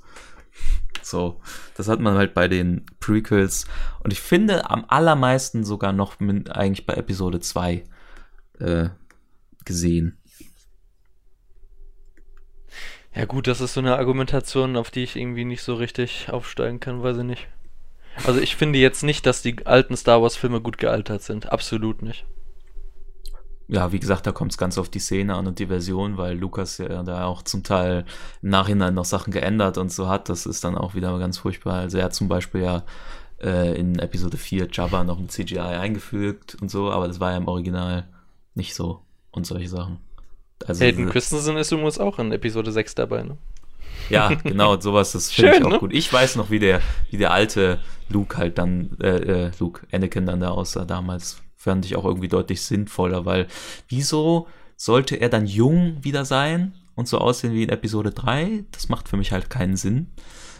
Ähm, Ja, und dementsprechend, Ja, stimmt. weiß ich nicht. Also sie hätten halt wenigstens sich die Mühe machen können, Hayden Christian anrufen, den alt schminken und dann da rein.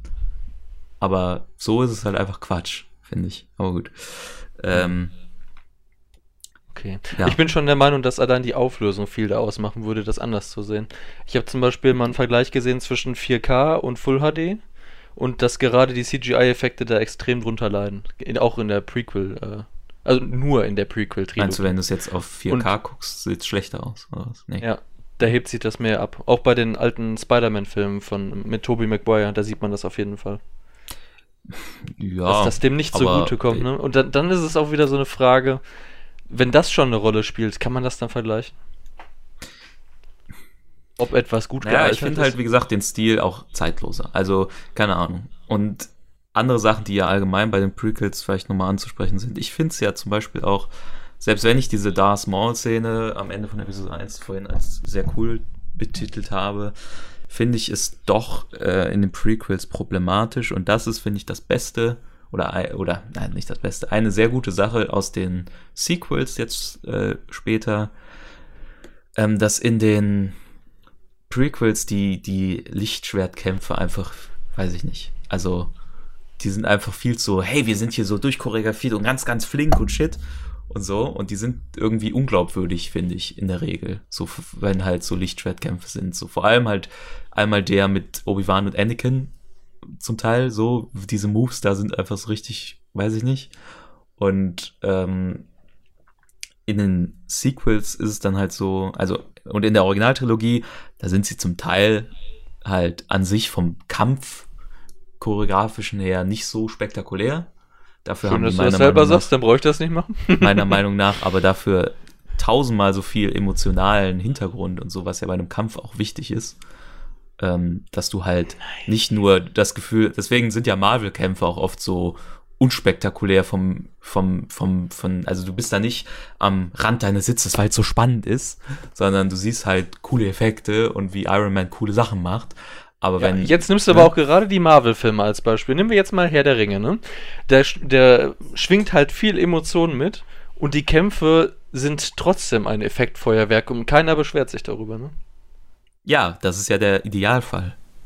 Ja, ja. Aber wenn ich aber warum muss, kann Star Wars nicht den- der Idealfall sein, ne? nehme ich lieber den unspektakuläreren Kampf und ähm, habe dafür emotionales Gewicht als einen Kampf, der viel zu übertrieben stylisch gemacht ist. Und es ist ja, finde ich, nicht mal, es ist ja, es fühlt sich ja nicht mal so wuchtig an. Es fühlt sich einfach so an, als würden die damit so, weiß ich nicht, das sind keine richtig stimmt, krassen das. Laserschwerter. Das fühlt sich Das so. macht die, das macht die Sequel-Trilogie wesentlich besser. das. Ja, genau, das wollte ich, da wollte ich nämlich ursprünglich darauf hinaus jetzt, dass die, die Sequel einfach da, wenn da jemand mit dem Laserschwert schlägt, dann ist das richtig bam, krass hier, richtig krasses, krasse Waffe, weil ich meine, was gibt's für eine krassere Waffe als ein Schwert aus Laser? Ja, und es fühlt sich halt krass an und hat trotzdem eine gewisse Geschwindigkeit. Also sie schlagen jetzt nicht so langsam oder kreuzen dann nur ihre, ihre Lichtschwerter wie Obi-Wan gegen Darth Vader in Episode 4, wo die einfach nur so bzz, bzz machen, so ein bisschen so ungefähr, ne? Sondern es ist halt so eine gute Mischung. So. Und deswegen ist das halt cool. Ja gut. Ist auch ist so eine Menge Nostalgie, wie man das damals wahrgenommen hat. Und dadurch nimmt man diese Filme jetzt auch deutlich weniger kritisch wahr, finde ich.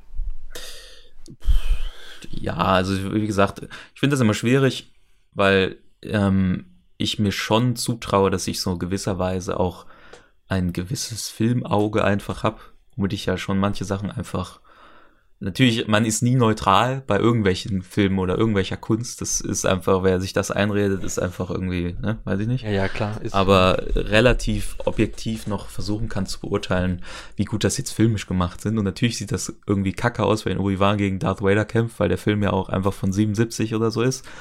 Mhm.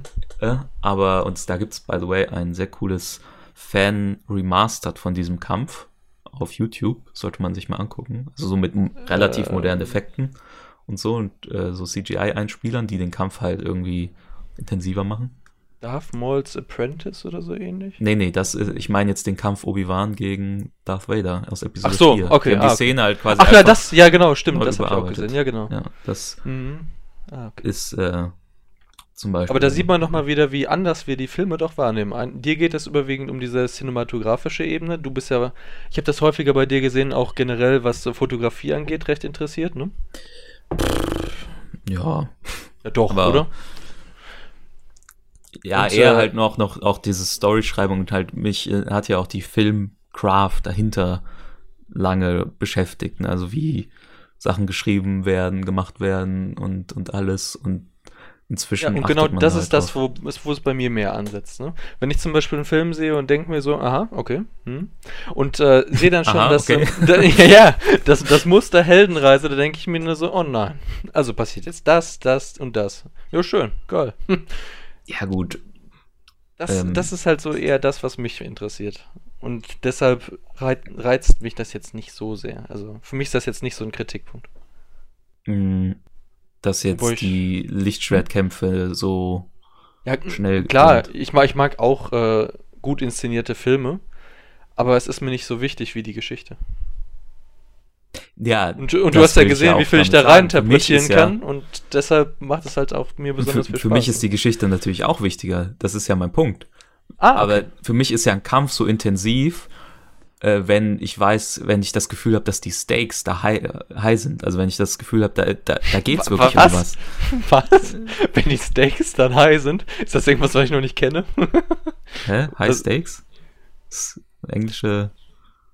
Englische. Echt? Okay. Ja. Ja. das hat sich für mich jetzt an diesem. Äh, okay, ja gut. Da wollte jetzt nicht den da greifen da. Nein, nein, klar. Ja gut. Ich dachte, da, äh, Steak als Anglizismus einfach und dann äh, sind dann High und ich dachte mir, was, was macht der denn da? Was? Okay. Ja. Ja, gut. Also wenn es um sehr nicht. viel geht, gefühlt. Wenn du das wirklich das Gefühl hast, dass es wirklich um was geht.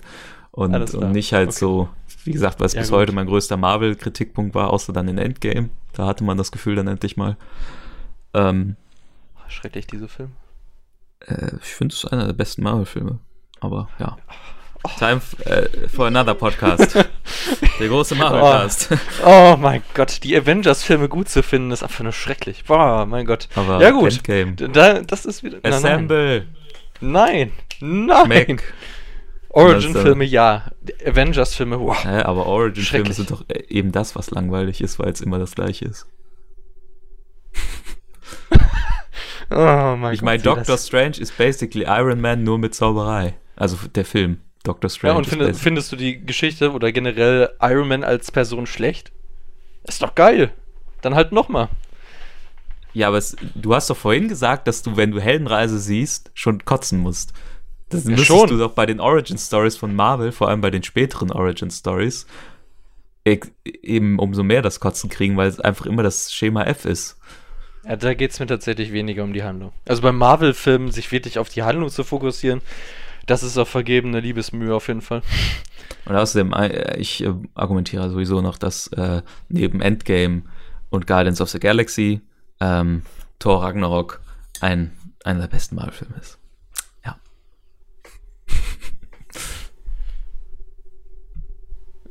Lass uns lieber wieder zu Star Wars kommen, das ist, glaube ich, gesünder.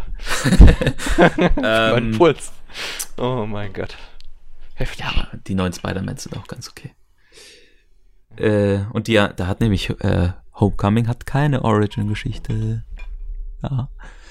Ja, äh, Star Wars. Ich finde es auch nicht gut, Homecoming. Ähm, Far From Home war gut. oh Mann. Oh Mann, oh Mann. Ja, oh Mann, ja. Da das müssen, wir echt mir noch auch mal, die da ganze müssen wir echt nochmal einen anderen Podcast machen. Schreibe ich mir jetzt auf. Marvel Special. So. Ausgerechnet Marvel, das, das ist echt. So. Diese Ähm, Filme sind ein Verrat an meiner Kindheit, echt. Also nicht alle, aber viele. bist du Comicleser gewesen?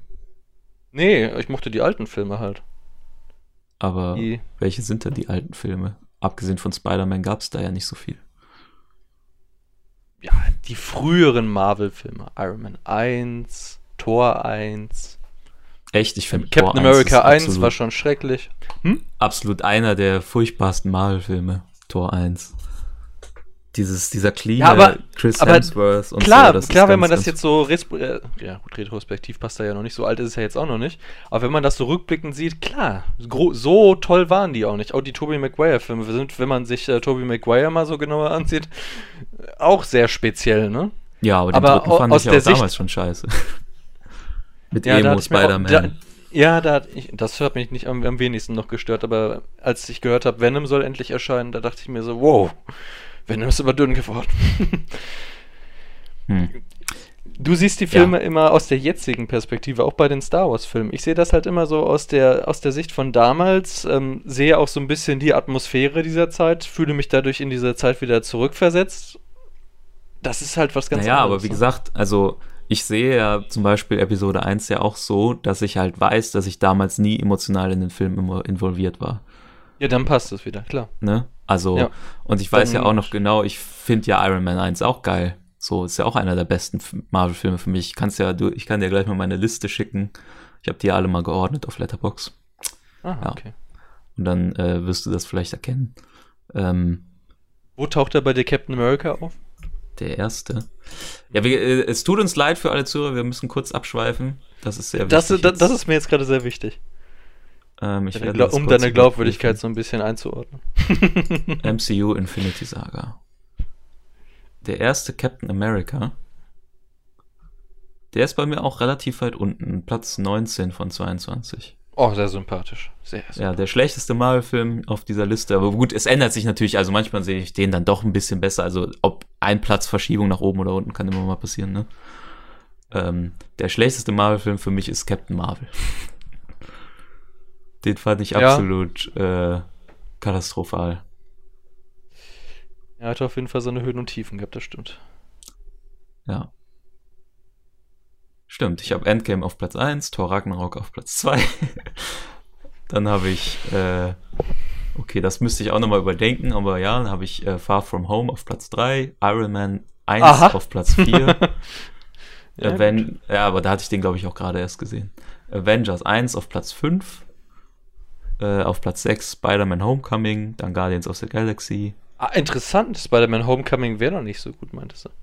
Ja, ich habe ich das gerade falsch in Erinnerung? Nein, ich meinte eigentlich, der war gut. Aber er ist keine Origin-Story, das war mein Punkt. Deswegen ist er ah, cool. okay. Ja, okay. Weil er eben nicht Da, nochmal da kam so viel durcheinander, da war ich mir nicht Ja, so ganz sicher, nicht nochmal den Spinnenbiss zeigt und so, sondern Ja, halt das fand ich auch direkt, gut. direkt, ja, er ist jetzt halt Spider-Man. Wir wissen alle, wie Spider-Man Spider-Man geworden ist. Let's move on.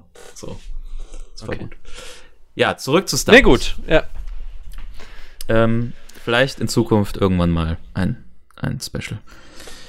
Ähm, wir können ja einfach jetzt mal mit Episode 3 weitermachen, deinem Lieblings-Star Wars-Film. Ganz genau.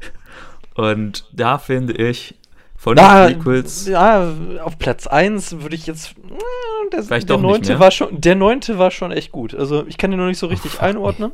Oh Gott, das war großartig. Äh, Also. Eins nach dem anderen. Wir kommen ja nach Episode 9 irgendwann. Episode 3 hat meiner Meinung nach von den Prequels ja auf jeden Fall den besten Anfang. Weil diese Szene, wie man sie dann erstmal, also wie halt über Coruscant Krieg ist und so, obwohl es alles CGI ist, aber weil ja alles CGI ist und man keinen. Schauspieler da so reingecroppt sieht, ähm, Der wohl wirklich sehr wenig Kulisse in den Film.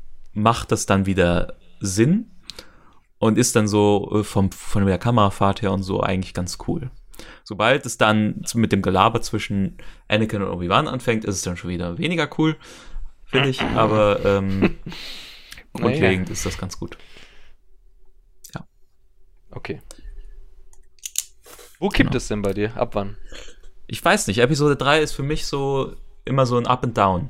So, also sagen wir mal so, den Anfang finde ich dann cool, dann kommt diese Szene, wo sie Palpatine retten und da sind auch wieder viele extrem dumme Sachen drin, diese Druiden, die da vom Aufzug getroffen werden, so, oh, oh, oder wo die da so in diesem Aufzug sitzen, so, Roger, Roger, lass die Waffe fallen, brrr, und so ein Bullshit. Und das Ah, das ist R2D2, okay. Der dieses. Öl anzündet und sich da so fliegend rausrettet, was für ein Sch- Quatsch und so. Aber, und dieser Kampf, da gibt's auch dieses, da kommen wir wieder zu schlechtem CGI, da gibt's wieder diese Szene, wo Obi-Wan ohnmächtig ist, in dem Kampf gegen Count Dooku, und dann von dieser Brücke da so ein bisschen getroffen wird. Da die also auf ihn, während er ohnmächtig ist, so auf ihn drauf so fällt, dieses Ding. Und da sieht man einfach, wie schlecht das CGI ist. Aber ja, 2005, ne? Keine Ahnung. Für, dafür, also für die Zeit völlig okay. Ja, dann gibt's dieses Callback zu, ähm, zu äh, äh, Rückkehr der Jedi-Ritter, wo äh, Palpatine dann irgendwie so wieder sagt, excellent, bla bla und so. Das ist so ein Dialog, den er auch genauso in Ah, cool. Episode 6 gesagt hat. Aber ja. Okay. General Grievous fand ich auch irgendwie weird, weil General Grievous äh, nie eingeführt wurde. Er ist dann einfach plötzlich da und ist halt irgendwie so ein General und hustet so und da wird auch wieder so, das finde ich wieder so eine Expanded Universe Sache. Da wird dann halt, als der dann auf dieser Brücke mit denen da steht, wird halt so, so getan, als würden die sich schon lange kennen, aber das ist ja einfach so eine Behauptung, die der Film macht, weil wenn du nicht irgendwie Clone Wars kennst, dann weißt du doch gar nicht, was Anakin und Dings so, dass die überhaupt wissen, wer wer ist und so. Und er ist dann halt einfach ein Druide, der hustet. Ja, So. Das macht halt irgendwie keinen Sinn. Cyborg ja mehr, ne? Ja, aber du sollst dann halt glauben, halt- dass er irgendwie krass ist. Und das ist halt nur erstmal dahingestellt. Ja, finde ich irgendwie ein bisschen komisch. Und ja, sonst. Ich weiß halt nicht. Also bei Episode 3 ist es halt wirklich so, da sind halt dann coole Elemente drin und so. Irgendwie, ähm, ich weiß nicht. Also da, das ist der, der Film der Prequels, der mich emotional noch am meisten kriegt, weil es irgendwie doch eine gewisse Bedeutung hat, wenn äh, äh, Obi-Wan dann am Ende auf Mustafa steht und äh, halt so sagt, you was a chosen one, I loved you und so, das ist halt irgendwie äh, ganz cool, während Anakin da verbrennt. Mhm. Wo ich bis heute aber auch nicht verstehe, warum er ihn einfach da liegen lässt. Ist schon ein bisschen Es- grausam, ne? Es ist erstens grausam und zweitens ist es halt auch so voll unsafe. Ich meine, er weiß, dass er in der Sci-Fi-Welt lebt, wo theoretisch man auch Leute noch kurz vor dem Tod irgendwie retten kann. Wieso bringt er ihn nicht um? Oder so, ne? Weiß ich nicht. Nicht komisch. Weil das der alten Trilogie etwas schaden könnte, wahrscheinlich, ne? Ja, aber dann ist es halt schlecht geschrieben, dass man so eine Situation erzeugt, wo man sich das fragt als Zuschauer. Ne? Ja, das stimmt wohl. Und ja, den Kampf finde ich, die Musik ist natürlich wieder geil. Aber so von, das hatten wir vorhin schon von der Choreografie her ein bisschen so, hm, ja, und warum hüpfen sie jetzt auf dieses Lava-Ding? Das macht für mich keinen Sinn. Das ist, die hüpfen halt einfach nur darauf, damit es episch aussieht, aber nicht, weil der Kampf sich so in die Richtung entwickelt, dass sie das müssen. Ja gut, das kannst du fast jedem Film vorwerfen, dass manche Szenen einfach nur so äh, zustande kamen, Nee. damit es gut aussah. Ah, viele Filme. Ja, aber dann guckst du viele Filme, die halt, also ich finde bei vielen guten Action-Passagen, da hast du immer das Gefühl, ja, das ist so die logische Konsequenz und nicht halt, ja, die sind da jetzt, weil es cool aussieht. Mhm. Okay. Ja, Wo du gerade sagtest, dann guckst du ja scheinbar. äh, Von was gehst du da aus? Also was, wie meinst du das? äh, wie jetzt? Also, als ich gerade sagte, dass das, ich sagte ja gerade, das kommt ja wohl häufiger vor, dass äh, äh, viele Situationen darauf gedrängt wurden, das größtmögliche Spektakel am Ende ähm, Ja, hervorzurufen. Ne? mhm. Ist doch so, oder nicht? Ja, aber es kann ja trotzdem sein, dass sie sich Gedanken gemacht haben, wie man logisch dahin kommt. Also, wie gesagt, es ist ja nicht per se schlecht, wenn es ein großes Spektakel ist. Es ist nur doof, wenn du das Gefühl hast, dass es nur wegen dem Spektakel Spektakel ist und nicht, weil es halt auch Sinn macht für das Kampfszenario. Es ist ja eine ganz eigene Kunst, Action-Sequenzen zu konzipieren quasi und sich darüber Gut. Gedanken zu machen. Du gehst halt davon aus, aus deiner Perspektive ist die alte Trilogie die Basis und darauf bauen alle anderen Filme auf, ne? Und deshalb gehst du nicht davon aus. Ich finde aber, dass die Prequel-Trilogie die Basis dann ist und deshalb finde ich das gerade so nachvollziehbar. Ich finde, das ist ein ganz anderer Standard, die, die diese äh, Trilogie setzt für den Rest der Filme. Ne? Aber ich meine ja nur diese eine Kampfsequenz. Jetzt gerade. Also ich meine jetzt nicht ah, okay. die gesamte Geschichte. So. Ich meine, ich meine ja nur, warum springen Obi-Wan und Anakin auf dieses, dieses Lavastange drauf? Das meine ich. Warum, warum kämpfen die nicht einfach woanders weiter, wo nicht die Gefahr ist, dass irgendwie, weiß ich nicht, jetzt gleich eine Lavawelle kommt und sie tötet durch random. So. Ich bin mir nicht mehr ganz sicher, aber ich meine, die hätten da irgendwelche Schildgeneratoren zerstört innerhalb ihres Kampfes und dadurch sind mehrere Sachen überhitzt und jetzt bricht gerade diese ganze Anlage zusammen. Und im Eifer des Gefechts hatten sie jetzt nicht die große Auswahl, wo gehe ich denn jetzt mal hin? Ich weiß nicht. Also Den immer, Eindruck hatte ich. Immer so. wenn ich mich, wenn ich diese Szene sehe, finde ich das irgendwie komisch. Aber ja. Aber es gibt eine coole, eine coole Sequenz in diesem Film, wo der Kampf ein bisschen entschleunigt wird, ähm, wo die, wo Anakin dann Obi-Wan so wirkt und ihm so sein eigenes Laserschwert fast in, in den Mund schiebt. wo die da noch drinnen sind und dann, dann so, das ist ganz cool. Ich finde es ja immer cool. Auf jeden Fall tief blicken sie, das, das lässt tief blicken. Ich finde, ja, ich finde es jetzt, Star Wars immer cool, wenn plötzlich dann so, dann jemand doch mal irgendwie eine Faust benutzt oder so und ihm einfach ins Gesicht schlägt oder so. Das finde ich eigentlich immer ganz geil. Weil das so selten passiert und irgendwie so eine gewisse Grittiness hat und so direct Contact und nicht nur so, wir kämpfen mit unseren Laserschwertern, sondern so wo ist denn dann nochmal so eine Szene, wo das passiert? Äh, hm. Ich glaube, in, in einem der Sequels gibt es da auch nochmal so eine Szene. Wo der den so, wo der irgendwen, jemand anderen so richtig so wegschlägt. Aber ja, komme ich jetzt gerade nicht mhm. drauf. Finde ich aber immer cool. Und wie gesagt, sonst auch noch eine sehr coole Szene in, äh, äh, in dem Teil ist, nachdem Anakin sich bereits äh, dem Dunklen verschrieben hat, ist, wenn ähm, er dann den Jedi-Tempel stürmt, weil die Musik cool ist, weil die In äh, Inszenierung cool ist, so von oben, man sieht ihn vor den Klontruppen, ja. wie er da reinläuft mhm. und so. Das ist genau die e Epicness, die einfach, die dann wirklich geil ist und wo ich heute auch noch sage, ja, das ist cool. Und dann gibt's ja noch diese Szenen, die manche zu übertrieben finden, ich aber irgendwie immer noch äh, auch von der Charakterentwicklung her cool finde, wenn er dann die äh, Jünglinge da äh, abmetzelt. Die Inszenierung ist aber auch krass, ne? Wie er ja. dann das Laserschwert so sta startet, anmacht, ne? Und dann, welche Szene auch noch cool ist, ist, wenn Obi-Wan und Yoda dann im Jedi-Tempel sind und Obi-Wan halt diese Hologrammaufzeichnung sieht, wie Anakin da alles niedermetzelt. Das finde ich auch noch cool. Dann ist auch noch cool, dass wenn, wenn Yoda gegen Palpatine kämpft, obwohl da zum Teil auch schlechtes CGI drin ist, aber irgendwie macht das, macht das Bock. So. Mhm. Hingegen ich ja, das habe ich noch gar nicht erwähnt, den ersten Kampf von Yoda, den man quasi jemals gesehen hat, in Episode 2 am Ende, gegen Count Dooku. Das war für mich ein absoluter Joke.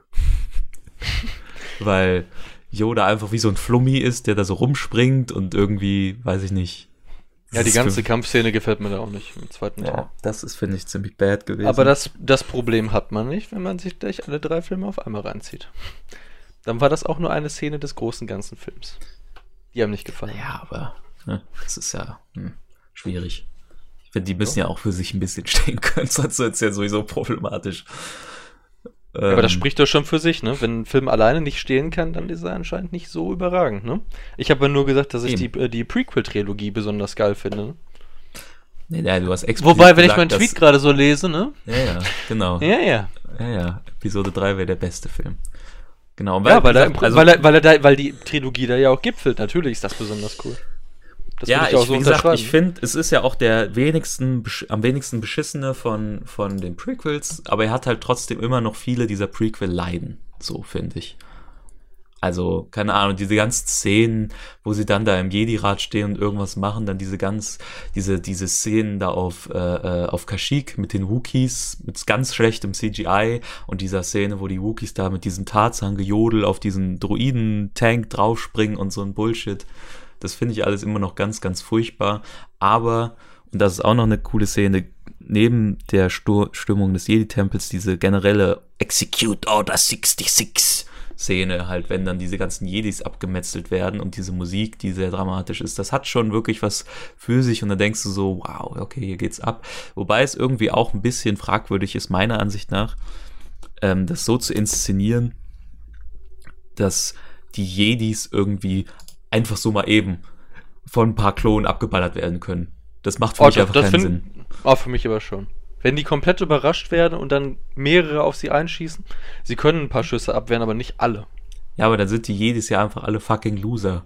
Generell ist das ja so, dass es halt schon, ja. es ist natürlich auch ein Thema und es ist in gewisser Weise so gewollt, deswegen kann ich das noch irgendwie nachvollziehen, aber ich finde es schon komisch, dass die Jedi die ganze Zeit so als, ne, ja, stark und bla und so, aber dass die immer sagen, ja, wir spüren eine Disturbance in der Force über Jahre, aber trotzdem nichts checken. Alles einfach passieren lassen. Völlig planlos in den Untergang der Galaxie quasi reinrasseln. Ja, aber das kann man ja damit begründen, dass Yoda im Prinzip die Zukunft von Anakin ja schon gesehen hat, aber halt der Meinung war, diese Zukunft abwenden zu können, ne? Weil sie eben auf verschiedenen Entscheidungen basiert und nicht in Stein gemeißelt sein soll. Ja, aber dafür hat er sich dann ja persönlich relativ wenig um Anakin gekümmert. Ja, das stimmt, aber damit, damit kann man ja auch wieder dem Jedi-Orden eine gewisse Arroganz unterstellen, ne? Ja, aber sie sind ja trotzdem, also was, was mein, mein Punkt ist, ist ja, dass sie, dass sie als schwach dargestellt werden einfach, weil sie ja nichts checken. So, also, ne? Ja, es zeigt, es zeigt ja auch ihre Verwundbarkeit und dass Darth Sidious sehr viel mächtiger ist, ne? Ja. Denn diese Träume von Anakin, das waren ja nicht seine eigenen Träume, ne? Könnte man jetzt unterstellen. Hm. Dass das auch Teil der Manipulation war, meine ich. Ja, ja, das äh, verstehe ich schon. Aber ja, schwierig, schwierig auf jeden Fall. Ähm, und nochmal für den Fun Fact, wenn, bevor ich dich jetzt nochmal, weil ich will, möchte nochmal deine Ausführungen zu Episode 3 hören, was du davon denn so gut findest. Ähm, ach ja, und negativ ist immer noch, es ist so eine cringy Szene, die den ganzen Moment zerstört, wenn Darth Vader zu Darth Vader auch vom Look her wird, also diese Maske aufbekommt und so, alles so voll krass und du denkst so, wow, cool und so. Und dann gibt's dieses absolut cringige No. Das ist schon, das ist schon ziemlich schlecht. Macht den ganzen Moment für mich kaputt. Aber ja. ja natürlich ist das eine epische Inszenierung, aber er hat aber auch eine Menge Eingriffe hinter sich, ne? Naja, das, das ist ja alles Passend episch. tut's schon, ne? Nee, finde ich eben nicht. Es ist alles episch, bis er diesen Schrei macht. Wow, das ja, ist. Allein die Tatsache, wie er aufgestanden ist, wie er sich von diesen ganzen äh, Schläuchen da einfach losreißt, ne? Ja. Der, der muss cool. sich da nicht besonders. Der muss dann keine Sopranstimme haben, wenn er dann No schreibt. Ja, der soll ja gar nicht No schreien, der soll einfach irgendwie auf die Knie fallen oder so zum Beispiel nur. Naja, gut, man darf ja auch nicht ganz vergessen, dass zu diesem No das ganze Labor zerstört wurde, ne? Also ah, ein bisschen Inszenierung drumherum gab es dann schon. Ne? Ich finde das äh, nicht äh, stilsicher gelöst. Und äh, ja. ja. Man Und muss mit, Padme, bei Star Wars ich, ich, bin, ich, ja. man muss schon sagen, bei Star Wars muss man mit einer gewissen Toleranz rangehen. Ne? Das wird dir jetzt zwar nicht gefallen, aber einen besonders hohen Anspruch haben diese Star Wars Filme nicht. Sie sind schon relativ stumpf würde ich jetzt nicht sagen, aber sie sind halt so, sie sind halt Popcorn-Kino, oder? Der, der Anspruch dieser Filme ist nicht besonders an. groß, ne? Ich finde halt eben, äh, abgesehen von den Prequels, ist da schon sich immer da was beigedacht worden, eigentlich in der Regel.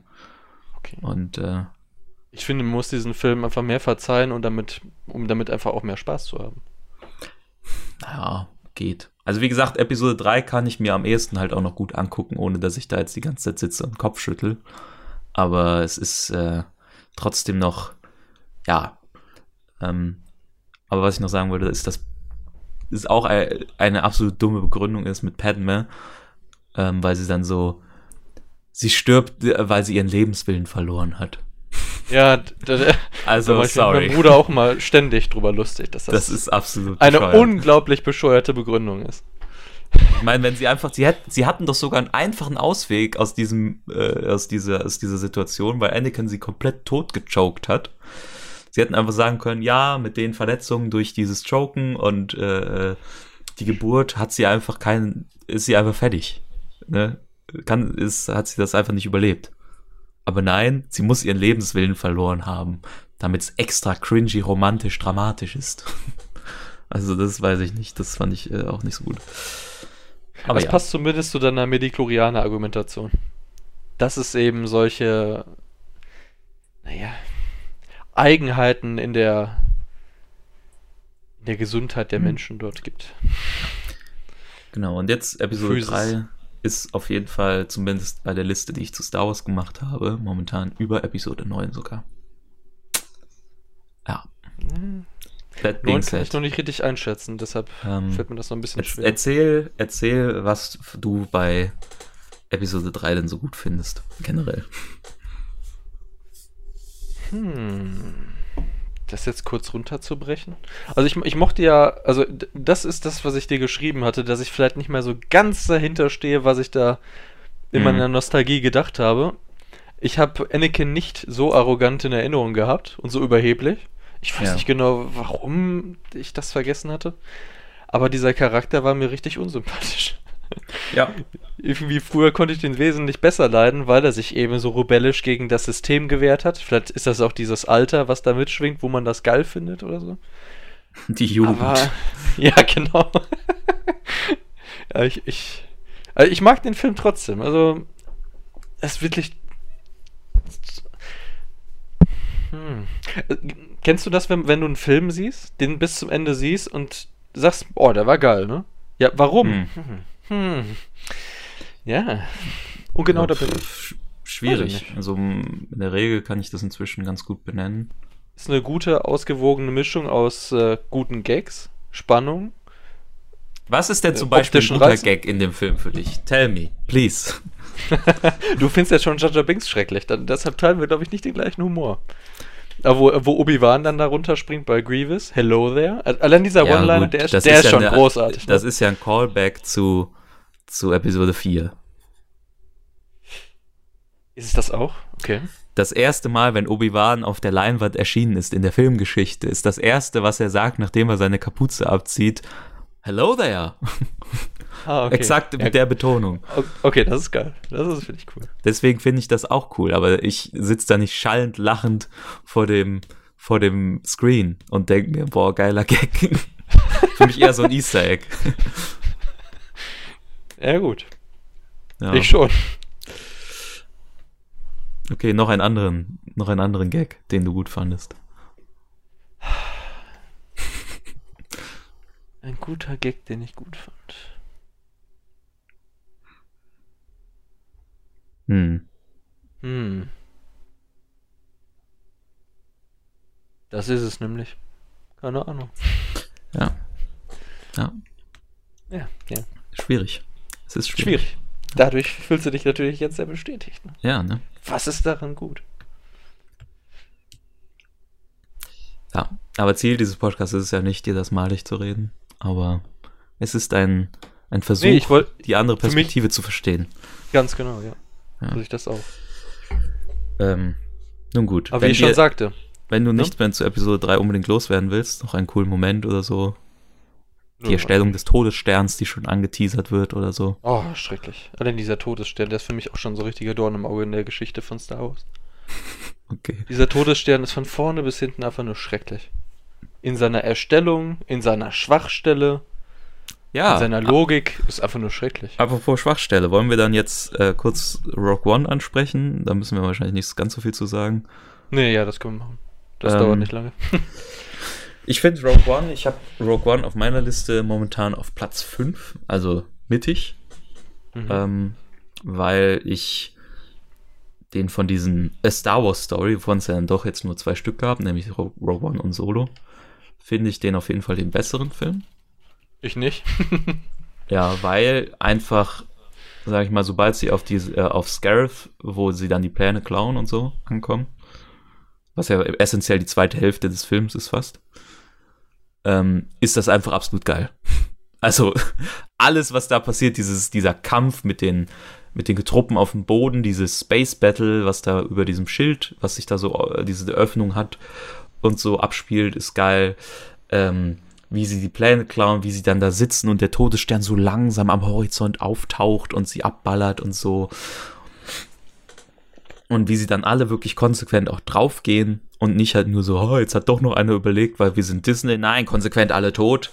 Ja. Ähm, ja, das finde ich sehr cool. Das stimmt. Mhm. Und äh, dann noch die beste Kampfsequenz von Darth Vader, die es jemals gegeben hat, wo man endlich mal das Gefühl hatte, wirklich auch, er ist absolut krass einfach, ja, was ja, weil halt Film äh, historisch eher nie oder man ihn selten halt direkt so gegen normale Truppen im Film halt hat kämpfen sehen. Das war ja wenn dann in Videospielen oder oder sowas, mhm. ne?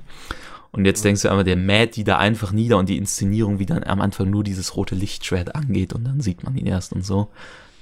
Und diese Verzweiflung, die man da wirklich spürt, wenn dieser Rebell da wegrennt und so gerade noch durch diesen Türspalt da diese Codes durch und dann drückt der andere auf diesen Knopf Launch und dann geht's ab. Ach, sehr gut.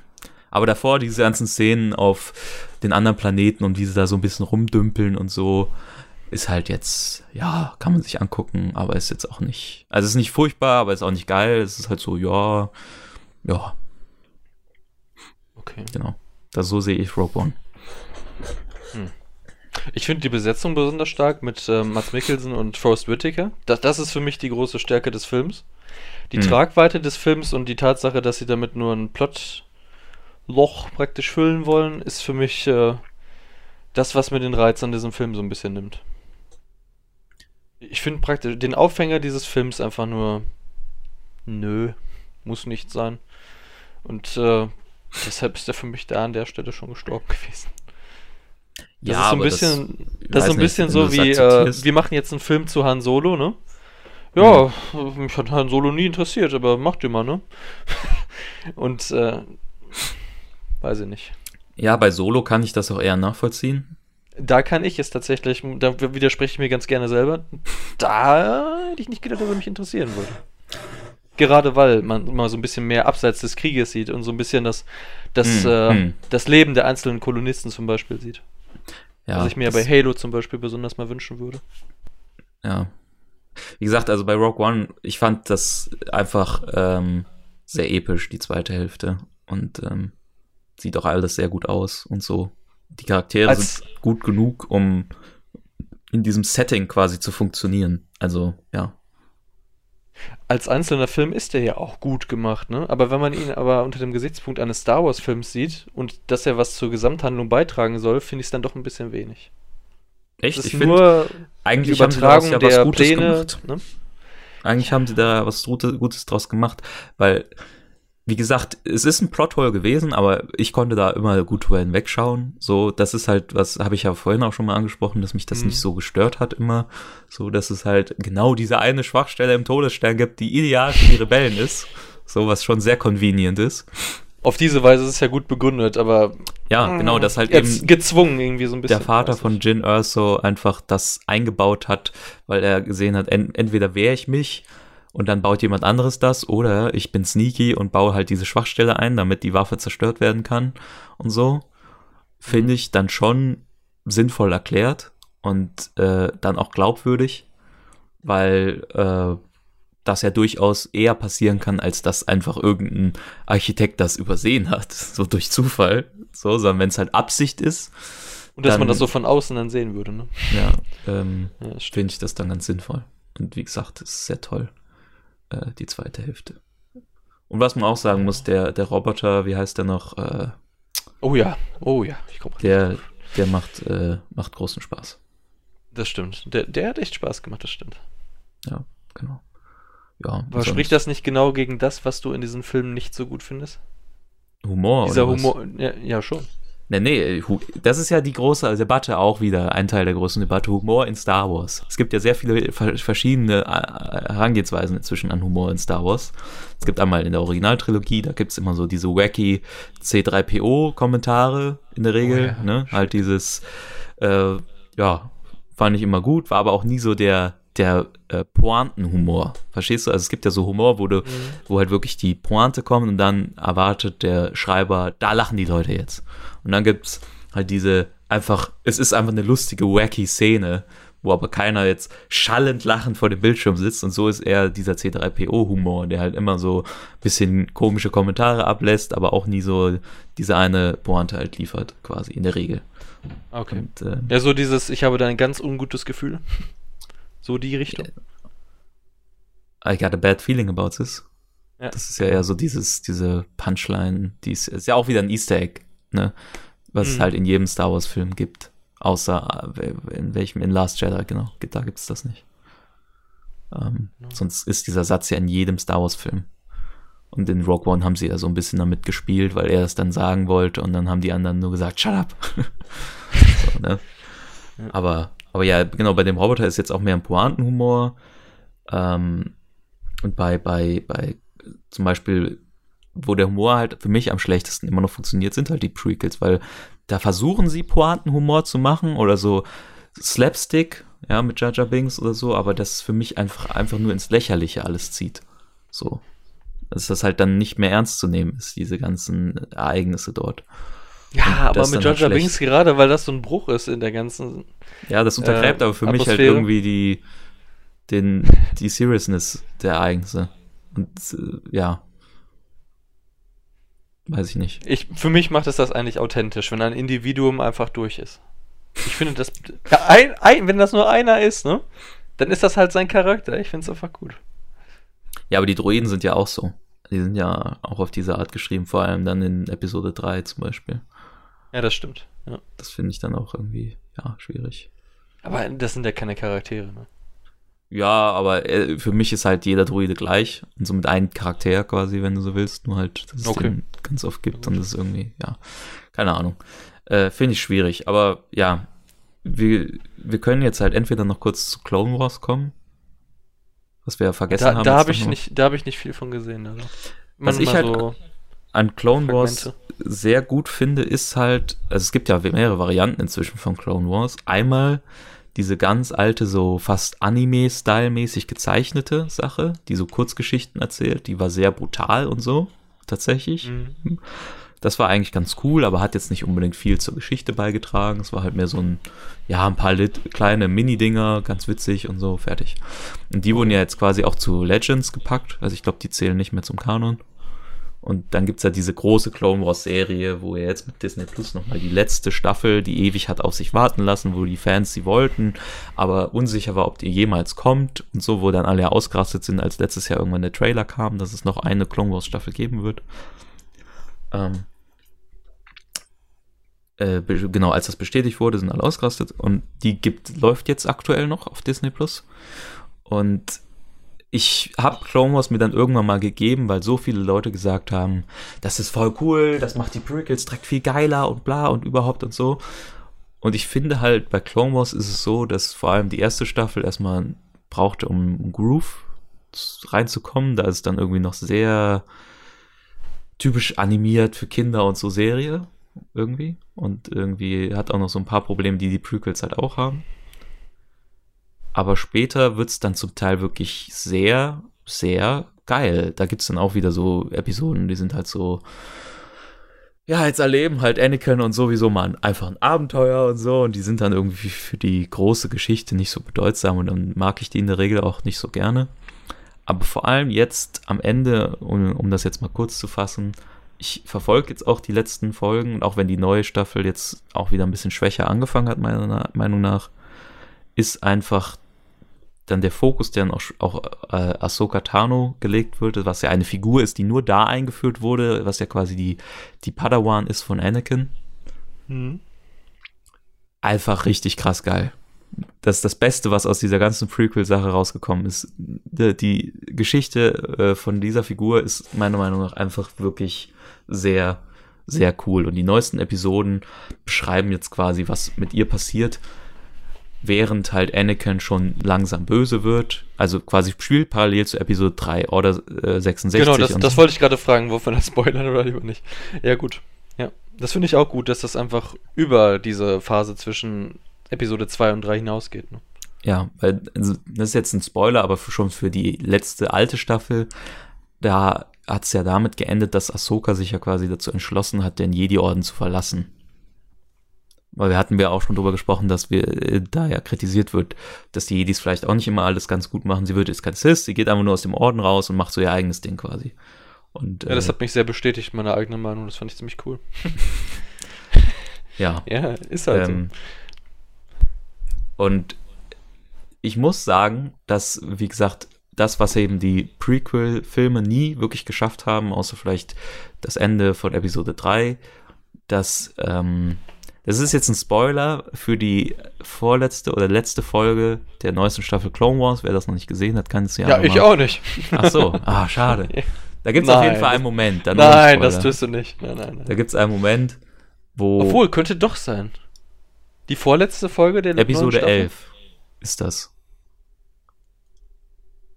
Ich riskiere es mal. Nee, was hast du denn Kann als sein. letztes gesehen? Das kannst du mir einfach erzählen, dann kann ich, ja.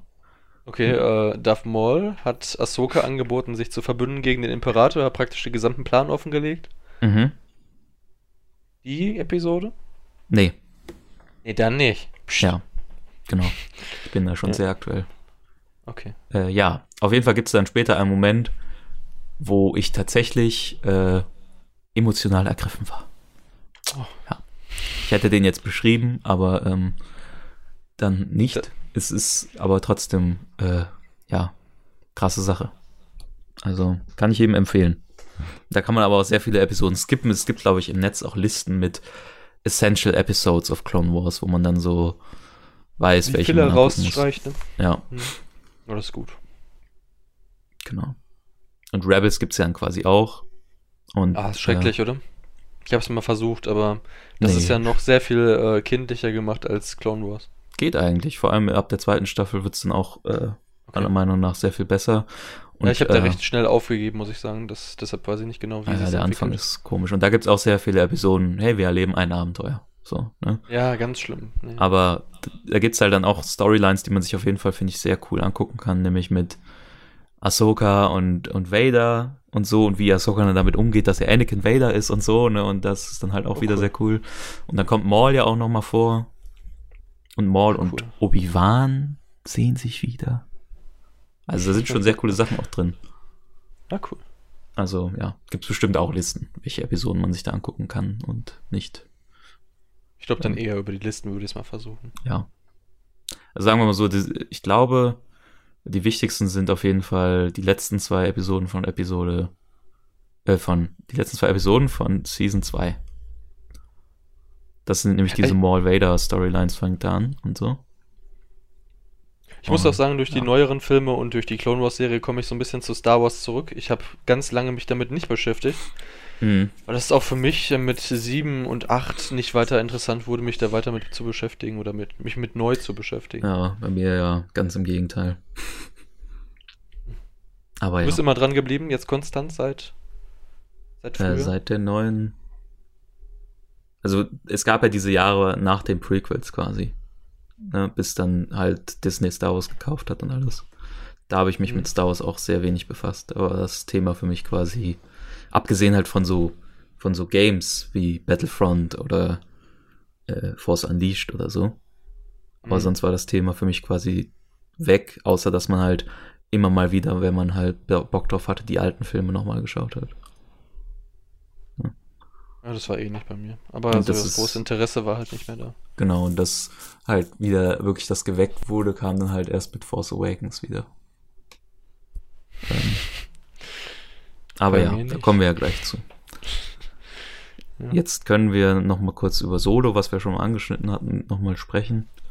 Aber Mhm. ich, ich persönlich muss da nicht viel zu sagen. Ich fand, das ist so der okayeste Star Wars-Film einfach. Der, den man sich einfach angucken kann, wo man dann gutes Erlebnis hat, wo man ein paar coole Sachen sieht. Ey, Ähm, das, das war der beste Film von allen. Wie? Nein, ich wollte jetzt einfach nur mal so ein bisschen. Provokant.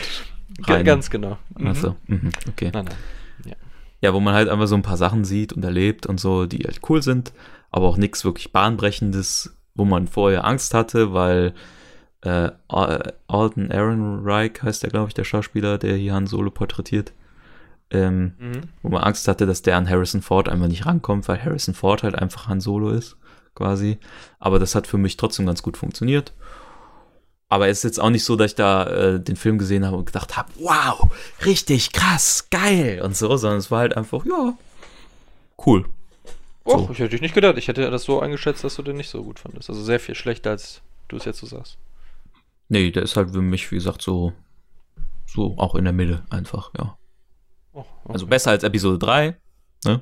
Mhm. aber weil er halt keine, weil er nichts hat, was mich so richtig aufregt, verstehst du? Sondern, er- aber er hat jetzt auch ein, nicht so eine Geschichte, wo ich wirklich sage, wow, da bin ich jetzt äh, so krass involviert. Dann hat es für mich noch den Emilia Clarke Bonus, auch wenn sie keine gute Schauspielerin an sich ist, äh, mag ich sie wegen Game of Thrones und, und so einfach irgendwie gerne und guck, Oh, das fand ich auch ganz schön, die da wieder zu sehen. guck mir das gerne an. Ähm, dann war es ein bisschen erzwungen, am Ende noch dieses Expanded Universe anzuschneiden.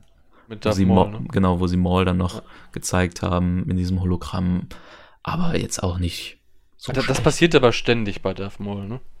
ja. Wird ja immer wieder mal angerissen. Und Und ich finde es ein bisschen problematisch an Solo, das ist vielleicht so das Einzige, dass sie halt so gefühlt die immer so, hier, guck mal, das ist, das ist Solo, guck mal hier. Und so, und dass die so alles so, guck mal hier, das ist Chewbacca, so hat er Chewbacca kennengelernt. Und dann, hier, guck mal, das ist der Millennium Falcon, das ist der Millennium Falcon. Und so diese ganz, diese Key-Elemente halt alle so in einer Geschichte irgendwie erklären wollen. Ja, und so. ja, das ist Und schwierig. Ne? Fanservice halt irgendwie einfach. Und dann Aber der Film, noch, der strotzt ja halt auch vor Easter Eggs, ne?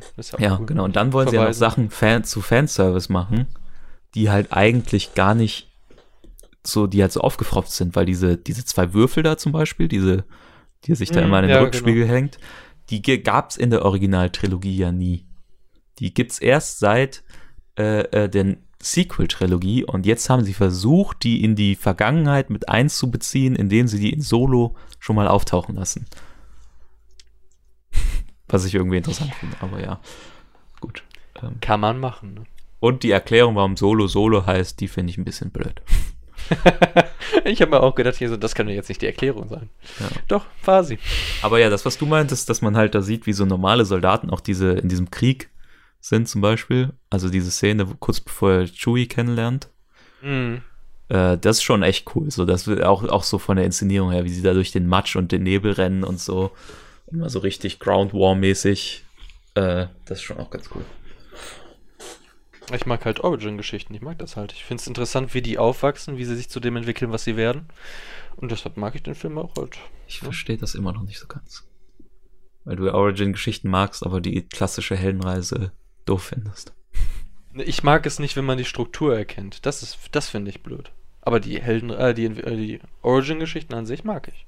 Ja, aber Origin-Geschichten sind ja sehr oft eigentlich, vor allem bei Sachen, die jetzt unter dem großen Ja, Disney-Banner laufen. gut, dann muss man das vielleicht ein bisschen anders sagen. Äh, Ich mag die Origin-Geschichten bis zu einem gewissen Punkt. So ab Ende, Mitte, Anfang, Ende, Ende, da werden sie dann meistens uninteressant.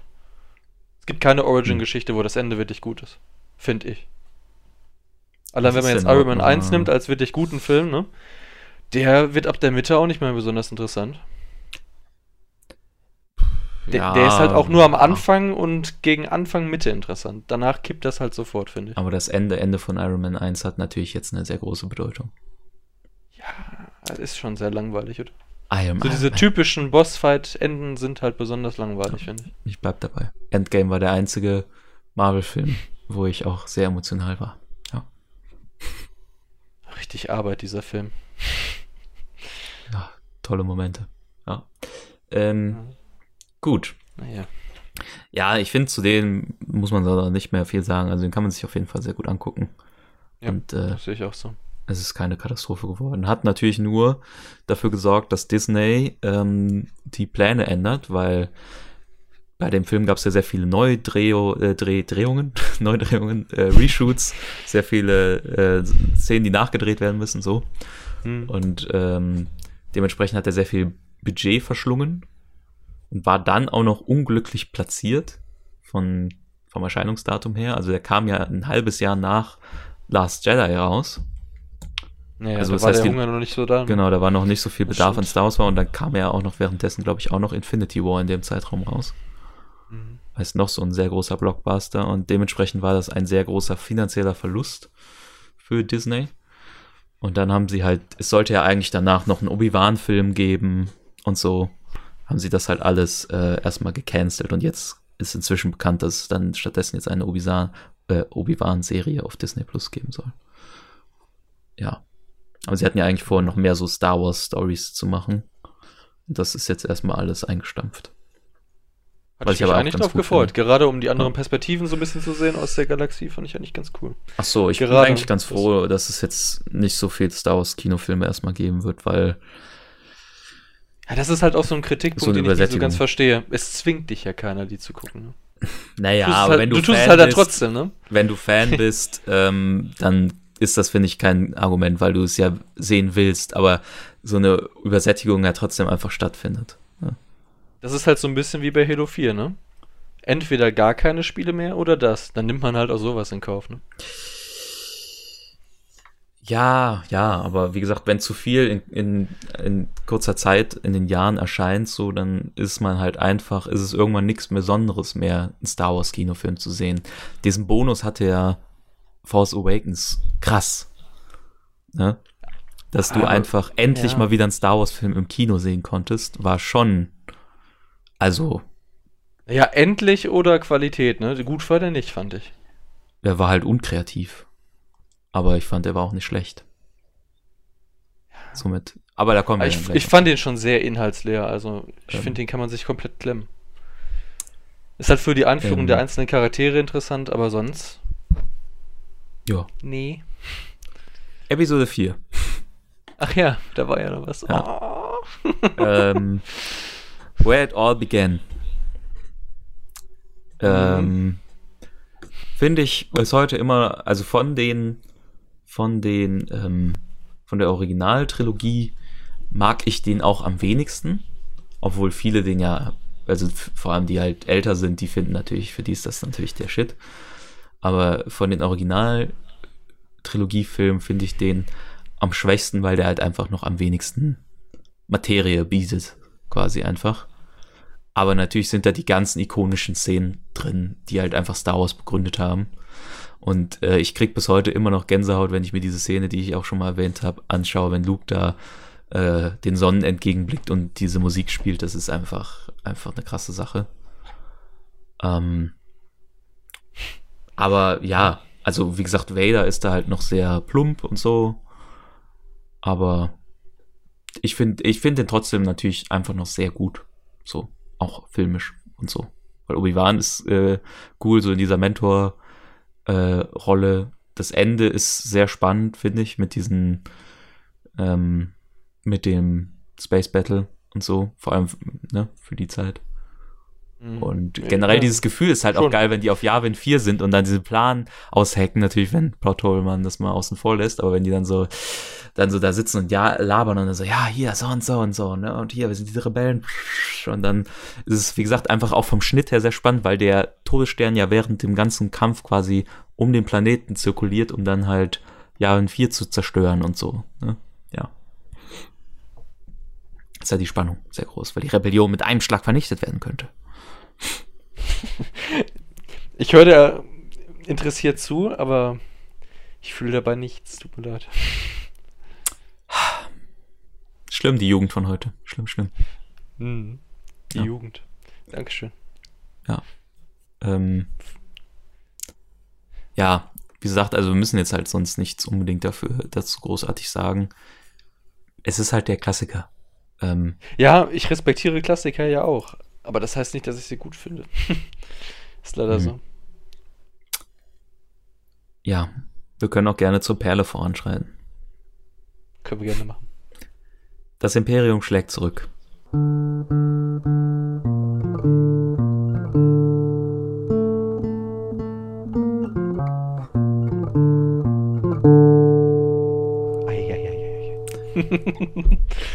Das, Was, was begeistert dich Juwel. am meisten an dem Das Film? Juwel. Ja. Naja, dass es da halt dann erstmal gefühlt um mehr ging plötzlich. Ja. Als, als im sehr naiven ersten Teil. Mhm. Ähm, das ja auch eine sehr coole Sache ist, dass generell ein bisschen Zeit vergangen ist und so, sich alle ein bisschen gesettelt haben, Luke schon ein bisschen so was kann auch und so, nicht so völlig clueless ist. Ähm, dann diese ganze Anfangssequenz mit den Kampfläufern ist natürlich sehr ikonisch. Und ähm, letzten Endes vor allem halt natürlich auch die ganze Vader-Geschichte, Enthüllung. Ne? Ist natürlich bis heute einfach eine krasse Sache. Ich habe letztens noch mal ein Video gesehen ähm, von einer, von jemandem, der damals scheinbar, weil die Kameras ja damals sehr groß waren, einfach einen riesen Camcorder mit ins Kino genommen hat und äh, keinem das aufgefallen ist.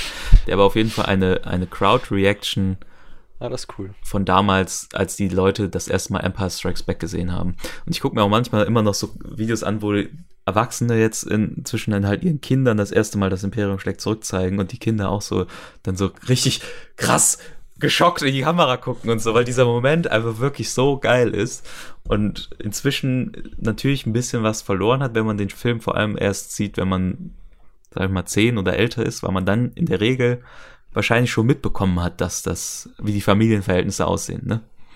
Mhm. Und dann ist das natürlich keine Überraschung mehr. Aber wenn es ein Twist ist, ist es natürlich krass. Ich kann das ja. verstehen, dass diese Crowd-Reaction besonders groß ausgefallen ist. Ich finde es nur generell schwer, ältere Filme zu sehen.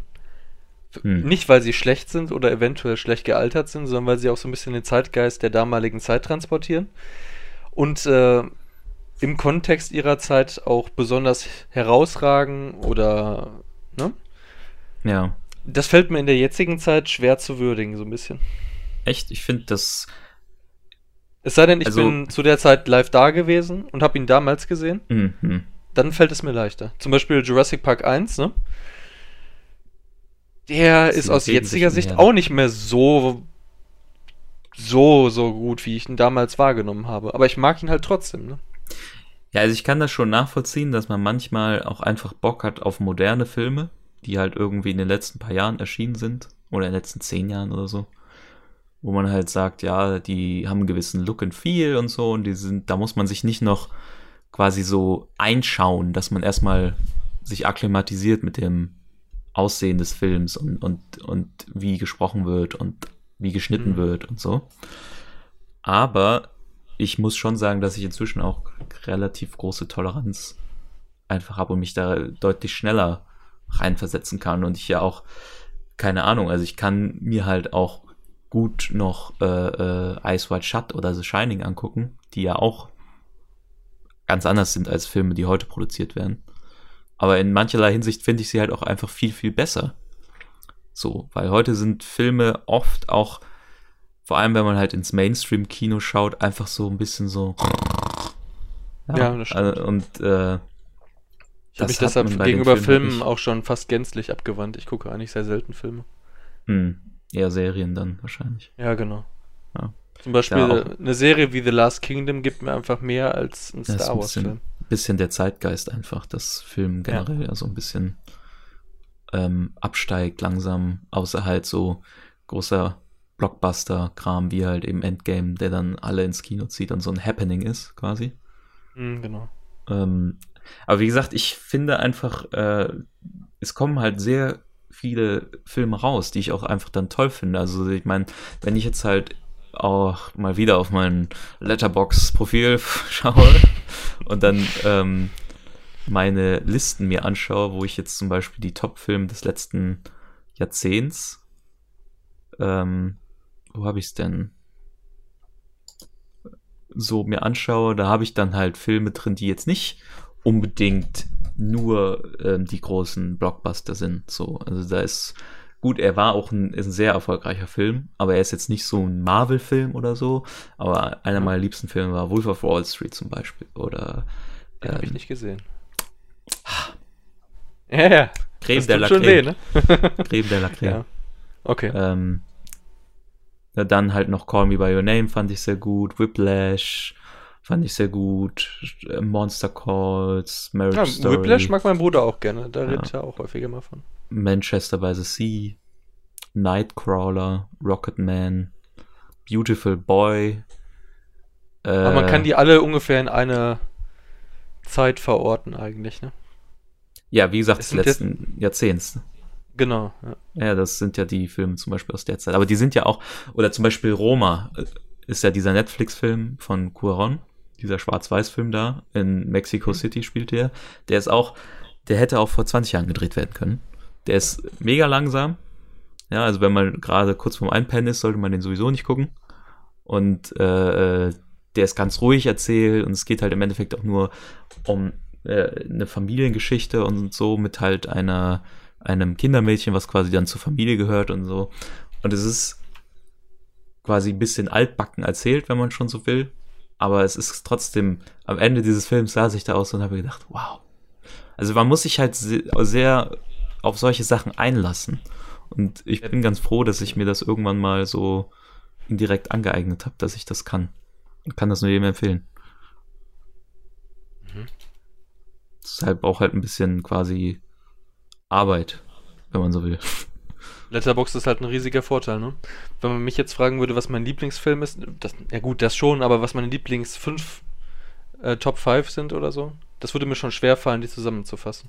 Ja, aber ich meine, selbst wenn man das jetzt nicht so bewusst weiß, ähm, Bestes Beispiel vorhin, die Franchises, die man am meisten über die Zeit verfolgt hat, Herr der Ringe ist mir einfach nicht eingefallen. ja.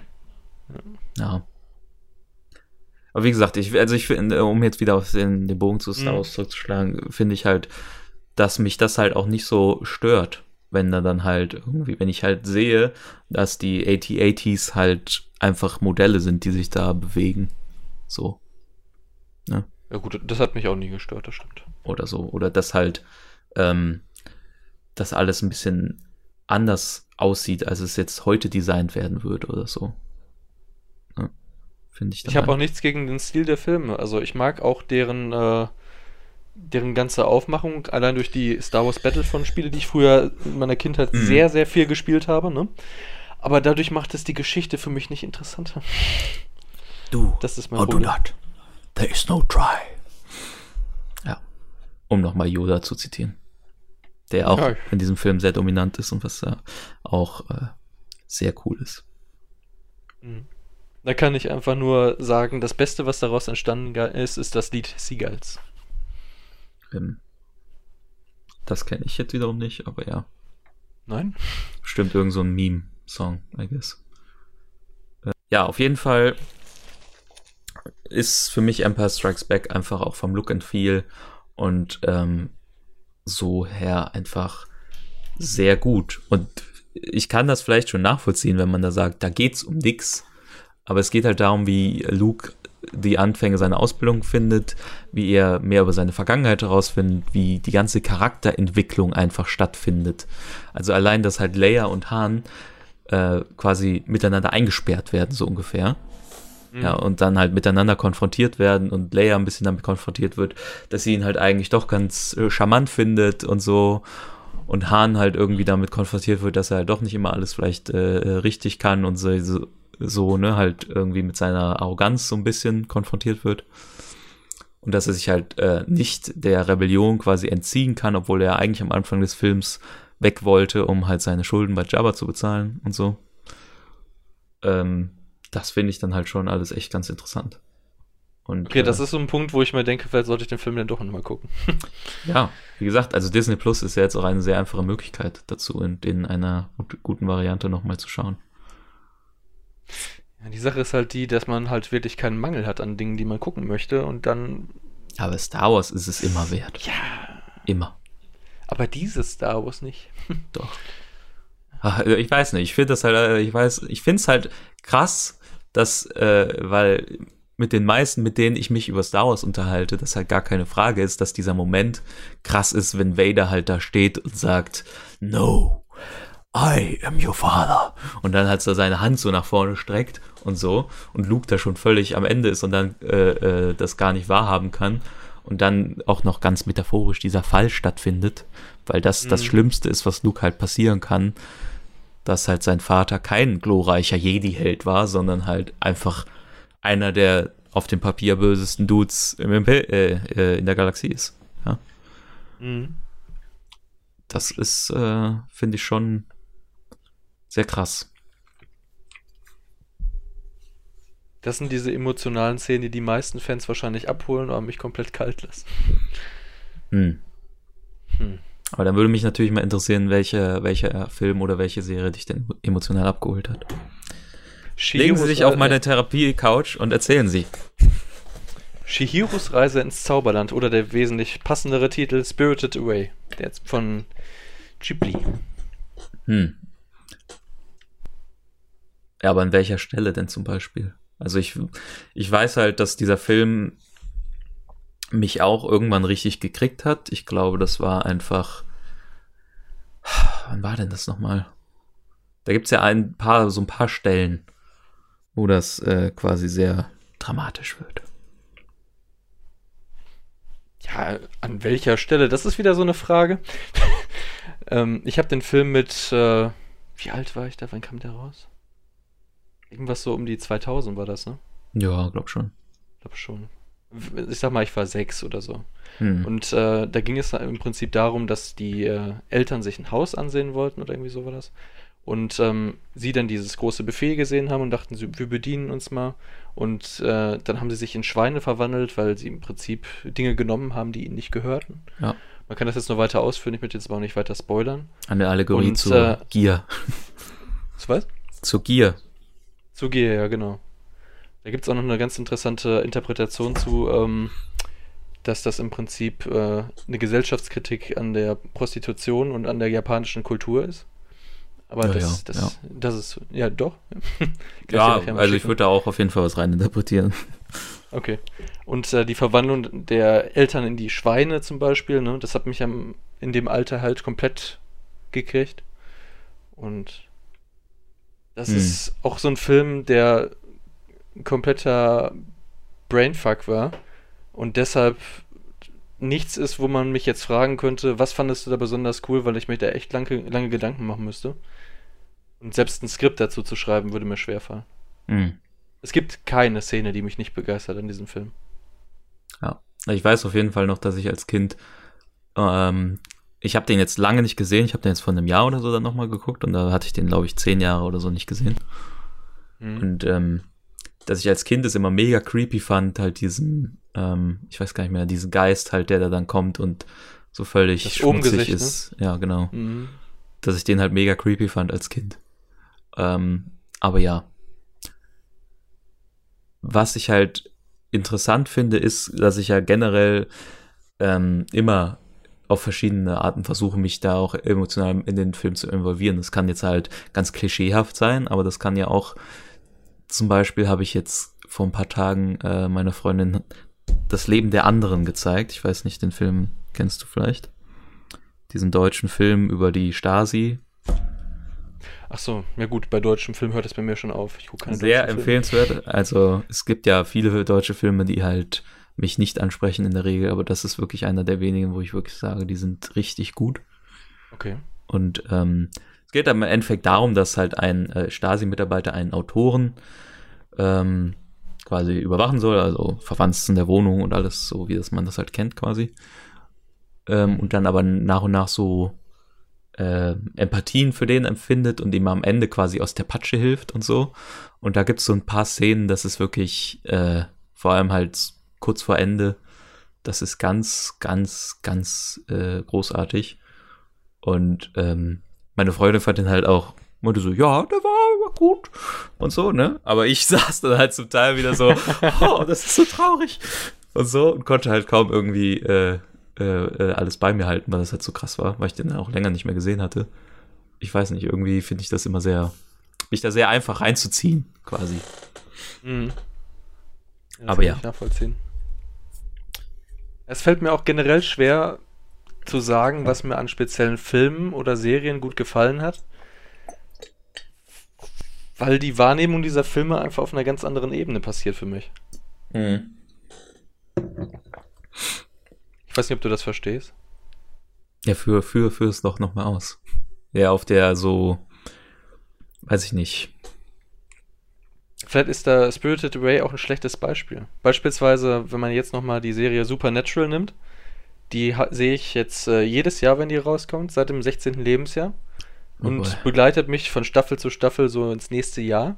Mhm. und sehe diese Charaktere altern. Ich sehe, was mir innerhalb dieser Jahre passiert. Gucke dann vielleicht nochmal die vierte oder fünfte Staffel. Fühle mich direkt in das passende Jahr zurückversetzt, weiß genau, was da passiert ist.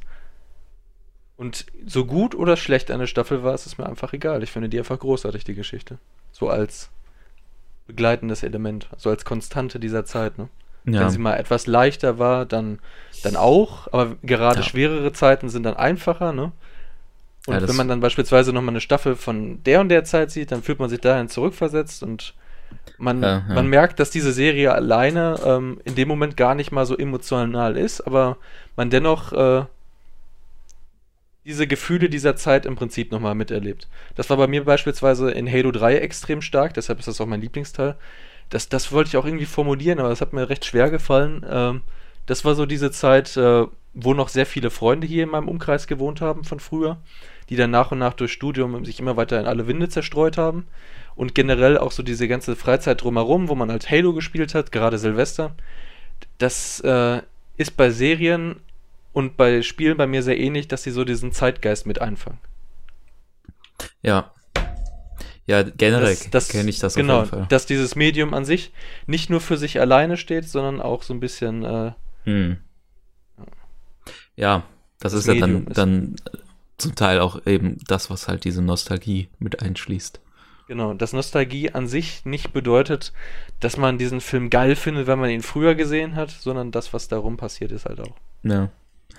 Das ist ja, ähm, Und das ist bei Star Wars bei mir auch nochmal extrem. weil Supernatural jetzt bei mir nicht so. Da Ja, bin ich das dann ja irgendwann ausgestiegen und habe mir dann gedacht, so, what the fuck is happening here? Jetzt ist Dean oder wie der hieß, äh, wieder gestorben und auferstanden und keine Ahnung. Das wird nie langweilig. das verstehe ich halt gar Gerade nicht. mehr. dieser Aspekt. Nächstes Jahr, wahrscheinlich dieses Jahr nicht mehr, ähm, kommt dann Staffel 15 raus. Ja, exactly. Das ist dann Geil. halt für mich so. Aber ich kann mit einer Serie vielleicht das am ehesten noch mit, mit How I Met Your Mother oder so zum Beispiel vergleichen, weil ich das halt früher, früher, früher oft geschaut habe, ähm, nachdem ich so aus der Schule gekommen bin. Dann lief das nachmittags 16 Uhr ja immer auf Pro 7 Genau. und da habe ich die Folgen dann halt immer geschaut, während ich mir dann noch so irgendwas zu essen gemacht habe oder, oder irgendwie so. Und äh, Das hatte ich mit Scrubs. Genau das. Ja, genau. Ja, mit Scrubs ist es halt ähnlich, ja. Und äh, jetzt ist bei mir bei How I Met Your Mother halt so, dass ich diese Serie immer mal wieder so einfach im Hintergrund laufen lasse, aber mich trotzdem halt so Momente, weil ich irgendwie was damit verbinde, halt trotzdem noch kriegen. Oder so. Und ich ja auch immer noch das Tolle an dieser Serie finde, ist, dass sie halt nicht nur auf den Jokes, auf der Joke-Ebene funktioniert, wo ich sogar sagen würde, dass sie manchmal auf der Joke-Ebene sowieso gar nicht funktioniert, weil die Jokes manchmal gar nicht so toll sind. Ähm, deswegen kann ich das auch verstehen, wenn Leute sagen, ich finde das gar nicht so gut, weil die sind meistens die Leute, die auf der Ebene herangehen, dass sie das als eine witzige Sitcom gucken. Was es natürlich eigentlich auch sein soll, aber Ja, für mich funktioniert es halt auf der Charakterebene einfach sehr gut. Äh, eine der besten Szenen in der ganzen Serie ist, äh, Spoiler, wenn ähm, diese, Spoiler? diese, die Folge, wo Marshalls Vater am Ende stirbt. Das ist einfach so krass, weil die Folge über äh, halt Marshall die ganze Zeit das Problem hat, dass er, glaube ich, unfruchtbar sein könnte oder so. Und am Ende herausfindet, dass er das nicht ist und dann will er so zu Lilly gehen und ihr das erzählen und dann kommt sie so aus dem Taxi und einfach so cold, harded Schnitt der ganzen Stimmung. Der Vater kam in der Folge auch schon so ein bisschen vor und so, der hat die dann nochmal besucht und ist dann am Ende wieder zum Flughafen gefahren und sie sagt ihm einfach, ja, der hat einen äh, äh, Herzanfall auf dem Weg zum Flughafen und ist tot. Und dann kommt, das ist einfach krasse Szene, krasse Szene. Und solche Szenen hat halt auch Matthew Mother immer wieder gehabt und äh, deswegen kann ich das, dass man halt dann weiß, was in der Zeit und so war. Also es ist halt so eine Serie der Jugend einfach und deswegen werde ich wahrscheinlich auch in zehn Jahren immer noch mal wieder gucken. Als du das gerade so beschrieben hast, ist mir auch King of Queens nochmal kurz eingefallen. Ist genau sowas. Relativ belanglos, in seinen einzelnen Momenten recht lustig, Hm. aber eigentlich einfach nur gute An Unterhaltung eigentlich nur. Ne? Ja, ist, ja, gut, das ist für mich da. Also ich habe das halt nie so geguckt. Ich, ja, aber Scrubs wäre Ist auch mehr, ist auch mehr für sowas. Ne? Ja. Habe ich tatsächlich auch mir irgendwann mal äh, von meinem Bruder hat, oder so, oder meine Brüder haben mir zu Weihnachten, Geburtstag irgendwann mal alle Scrubs-Staffeln geschenkt und dann habe ich jetzt diese, diese ganzen DVDs und habe die bisher nur so ein paar Mal geguckt und habe auch die letzte Staffel äh, schnell verbannt. Ja, das ist sch- schwierig. Aber gut. Jetzt müsste ich Oh. ja eigentlich sagen, dass ich die super fand, aber leider nein. Ja, die ist. Also, vor allem habe ich nochmal das Ende gesehen. Also der Staffel davor. Mit dieser Musik und wo JD so sein Leben so vor sich sieht und das Krankenhaus verlässt. weiß nicht, ob du dich daran noch erinnern kannst. Ähm, und das war das perfekte Ende. Und dann haben sie noch eine Staffel gemacht. Einfach darum. Greedy Hollywood oder so ungefähr. Ich war auf jeden Fall sehr zufrieden mit dem Ende. Aber das, was danach kam, Ja. das hat mir erst Hoffnung gegeben, dass das gut werden könnte und dann wurde es sowas. Naja. Ähm, zurück zu Star Wars. Genau. Nachdem wir das, hier in euch ein paar Mal gesagt. allgemeine Film.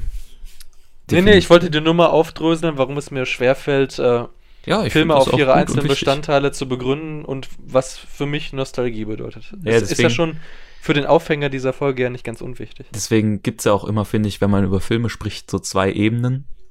Und bei manchen ist halt die eine mehr im Fokus, bei manchen die andere.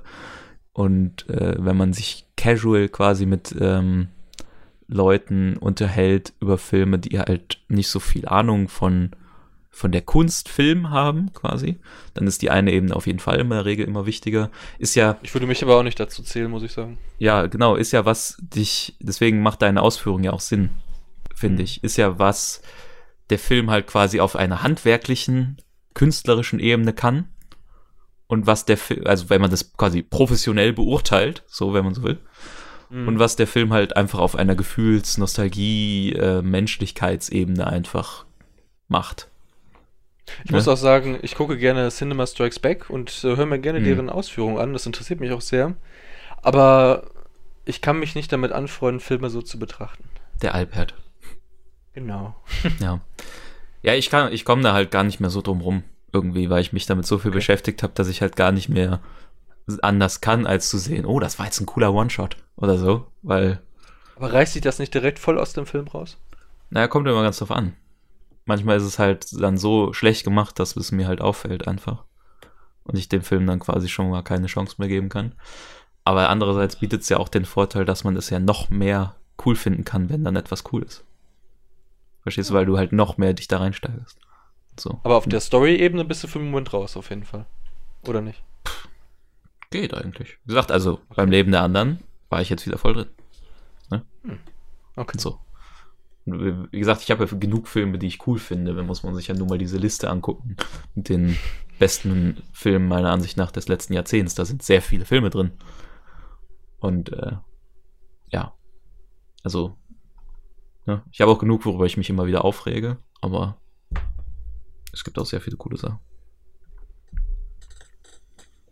Genau. Möchtest du noch Episode etwas sechs. zu das Imperium schlägt zurück sagen? Nein, okay. Ich würde ja, aber ich kann es nicht, weil einmal liegt es zu weit zurück. Das Mhm. Interesse, es nochmal zu gucken, ist mm, Ich empfehle schwierig. es. Ich empfehle es. Ja. Ich habe ja auch direkt hier neben mir in meinem Room ein Poster von das Imperium schlägt zurück. Neben einem Pulp Fiction Poster und einem Game of Thrones Poster sind das die einz ande- und einem Kurt Cobain Poster sind das die einzigen Sachen, die hier meine Wand schmücken. Also äh, ist es schon eine große Bedeutung, die dieser Film annimmt. Was ich immer wieder interessant finde, ist, wie sehr ähm, unter Leuten, die sich mit äh, Filmen und Serien generell so auf dieser Ebene wie du Mhm. beschäftigen, äh, Pulp Fiction in den Himmel loben. Ich finde das immer sehr interessant. Vielleicht sollte ich diesen Film mal endlich nachholen. Aber ich finde es interessant, dass wirklich jeder, gerade mit dieser Intention, Filme zu sehen, diesen Film so feiern. Ja, muss ja dann irgendwas dran sein. Es geht halt nur um diesen MacGuffin da, diesen, diesen Koffer da, ne? Nein, der Koffer Wenn ist ich- eigentlich gar nicht so wichtig. Der Ja, ist eben, ja deshalb da ich ja. einfach. Genau. Das Geile Als ist, ist, äh, ist roter ja die, Faden, ne? Bedeutungsloser Nö, roter nicht mal. Faden, ne? Nicht? Der kommt Ja, in gut, ich- zwei, drei Szenen vor. Und man weiß halt nie, was drin ist. Und es gibt bestimmt Leute, die Theorievideos darüber machen, was da in dem Koffer drin ist. Aber das finde ich eigentlich völlig uninteressant. So. Es geht halt nur um das Acting. Es geht um äh, die smarten Dialoge. Es geht darum, dass die Dialoge sich so anfühlen, als wären sie aus dem Leben gegriffen. Als, ne, als würden sich Gangster dieser Art wirklich so unterhalten, weil die nicht den ganzen Tag da so sitzen mit so, mit so einem mit so einer Katze, sondern halt so wirklich einfach, jo, ich war gestern bei McDonalds, alter Gas und so, ne? Halt sowas, Mhm. was halt Tarantino gut kann. Und dann, dass dann halt die Momente so cool sind, dass du nicht kommen siehst, was passiert, dass die Erzählweise smart ist, weil es ja nicht chronologisch erzählt ist. Und ähm, dass halt einfach alles irgendwie so, allein schon so ikonisch sich anfühlt. Irgendwie, weiß ich nicht. Wenn äh, Yuma. Wie gesagt, ich habe ihn noch nicht gesehen, ich muss Ja. ihn noch nachholen. Ich kenne nur das Drumherum um den Film, ne? ja. Es, also Diese Szene. der Kult hat auf jeden Fall was. Ja. Und, äh, aber gut, Ja. man muss halt generell Quentin Tarantino-Filme mögen, was ja auch nicht alle tun. Na gut. Ähm, wenn man mit keinem Tarantino-Film bisher was anfangen konnte, wird man auch Pulp Fiction, glaube ich, nicht abfeiern. The Hateful Eight war das letzte von denen, oder? Nee. Äh, Once Upon a Time in Hollywood kam doch letztes Jahr erst raus. Ach ja, stimmt, stimmt, stimmt. Hab ich auch nicht gesehen. Ja, ja. Auch äh, sehr cool. Aber ja. Ähm, Irgendwann mal. Wenn ich die Serien nicht mehr gucken kann und alle wegkonsumiert wurden. Ja, an dieser Stelle beende ich den ersten Teil unseres Star Wars Specials dann mal. Im nächsten Teil geht es dann natürlich noch um Return of the Jedi, um die ganze Sequel-Trilogie rund um Force Awakens, die große Kontroverse mit The Last Jedi und Rise of Skywalker und einige andere allgemeine Sachen, wie auch hier zum Thema Film und Serien, die uns dann so in den Kopf gekommen sind und wir besprochen haben. Ich hoffe, es hat euch bis hierhin auf jeden Fall gefallen. Ihr könnt uns natürlich gerne eure Meinungen zukommen lassen. Ansonsten bedanke ich mich fürs Zuhören. Bis zum nächsten Mal. Haut rein.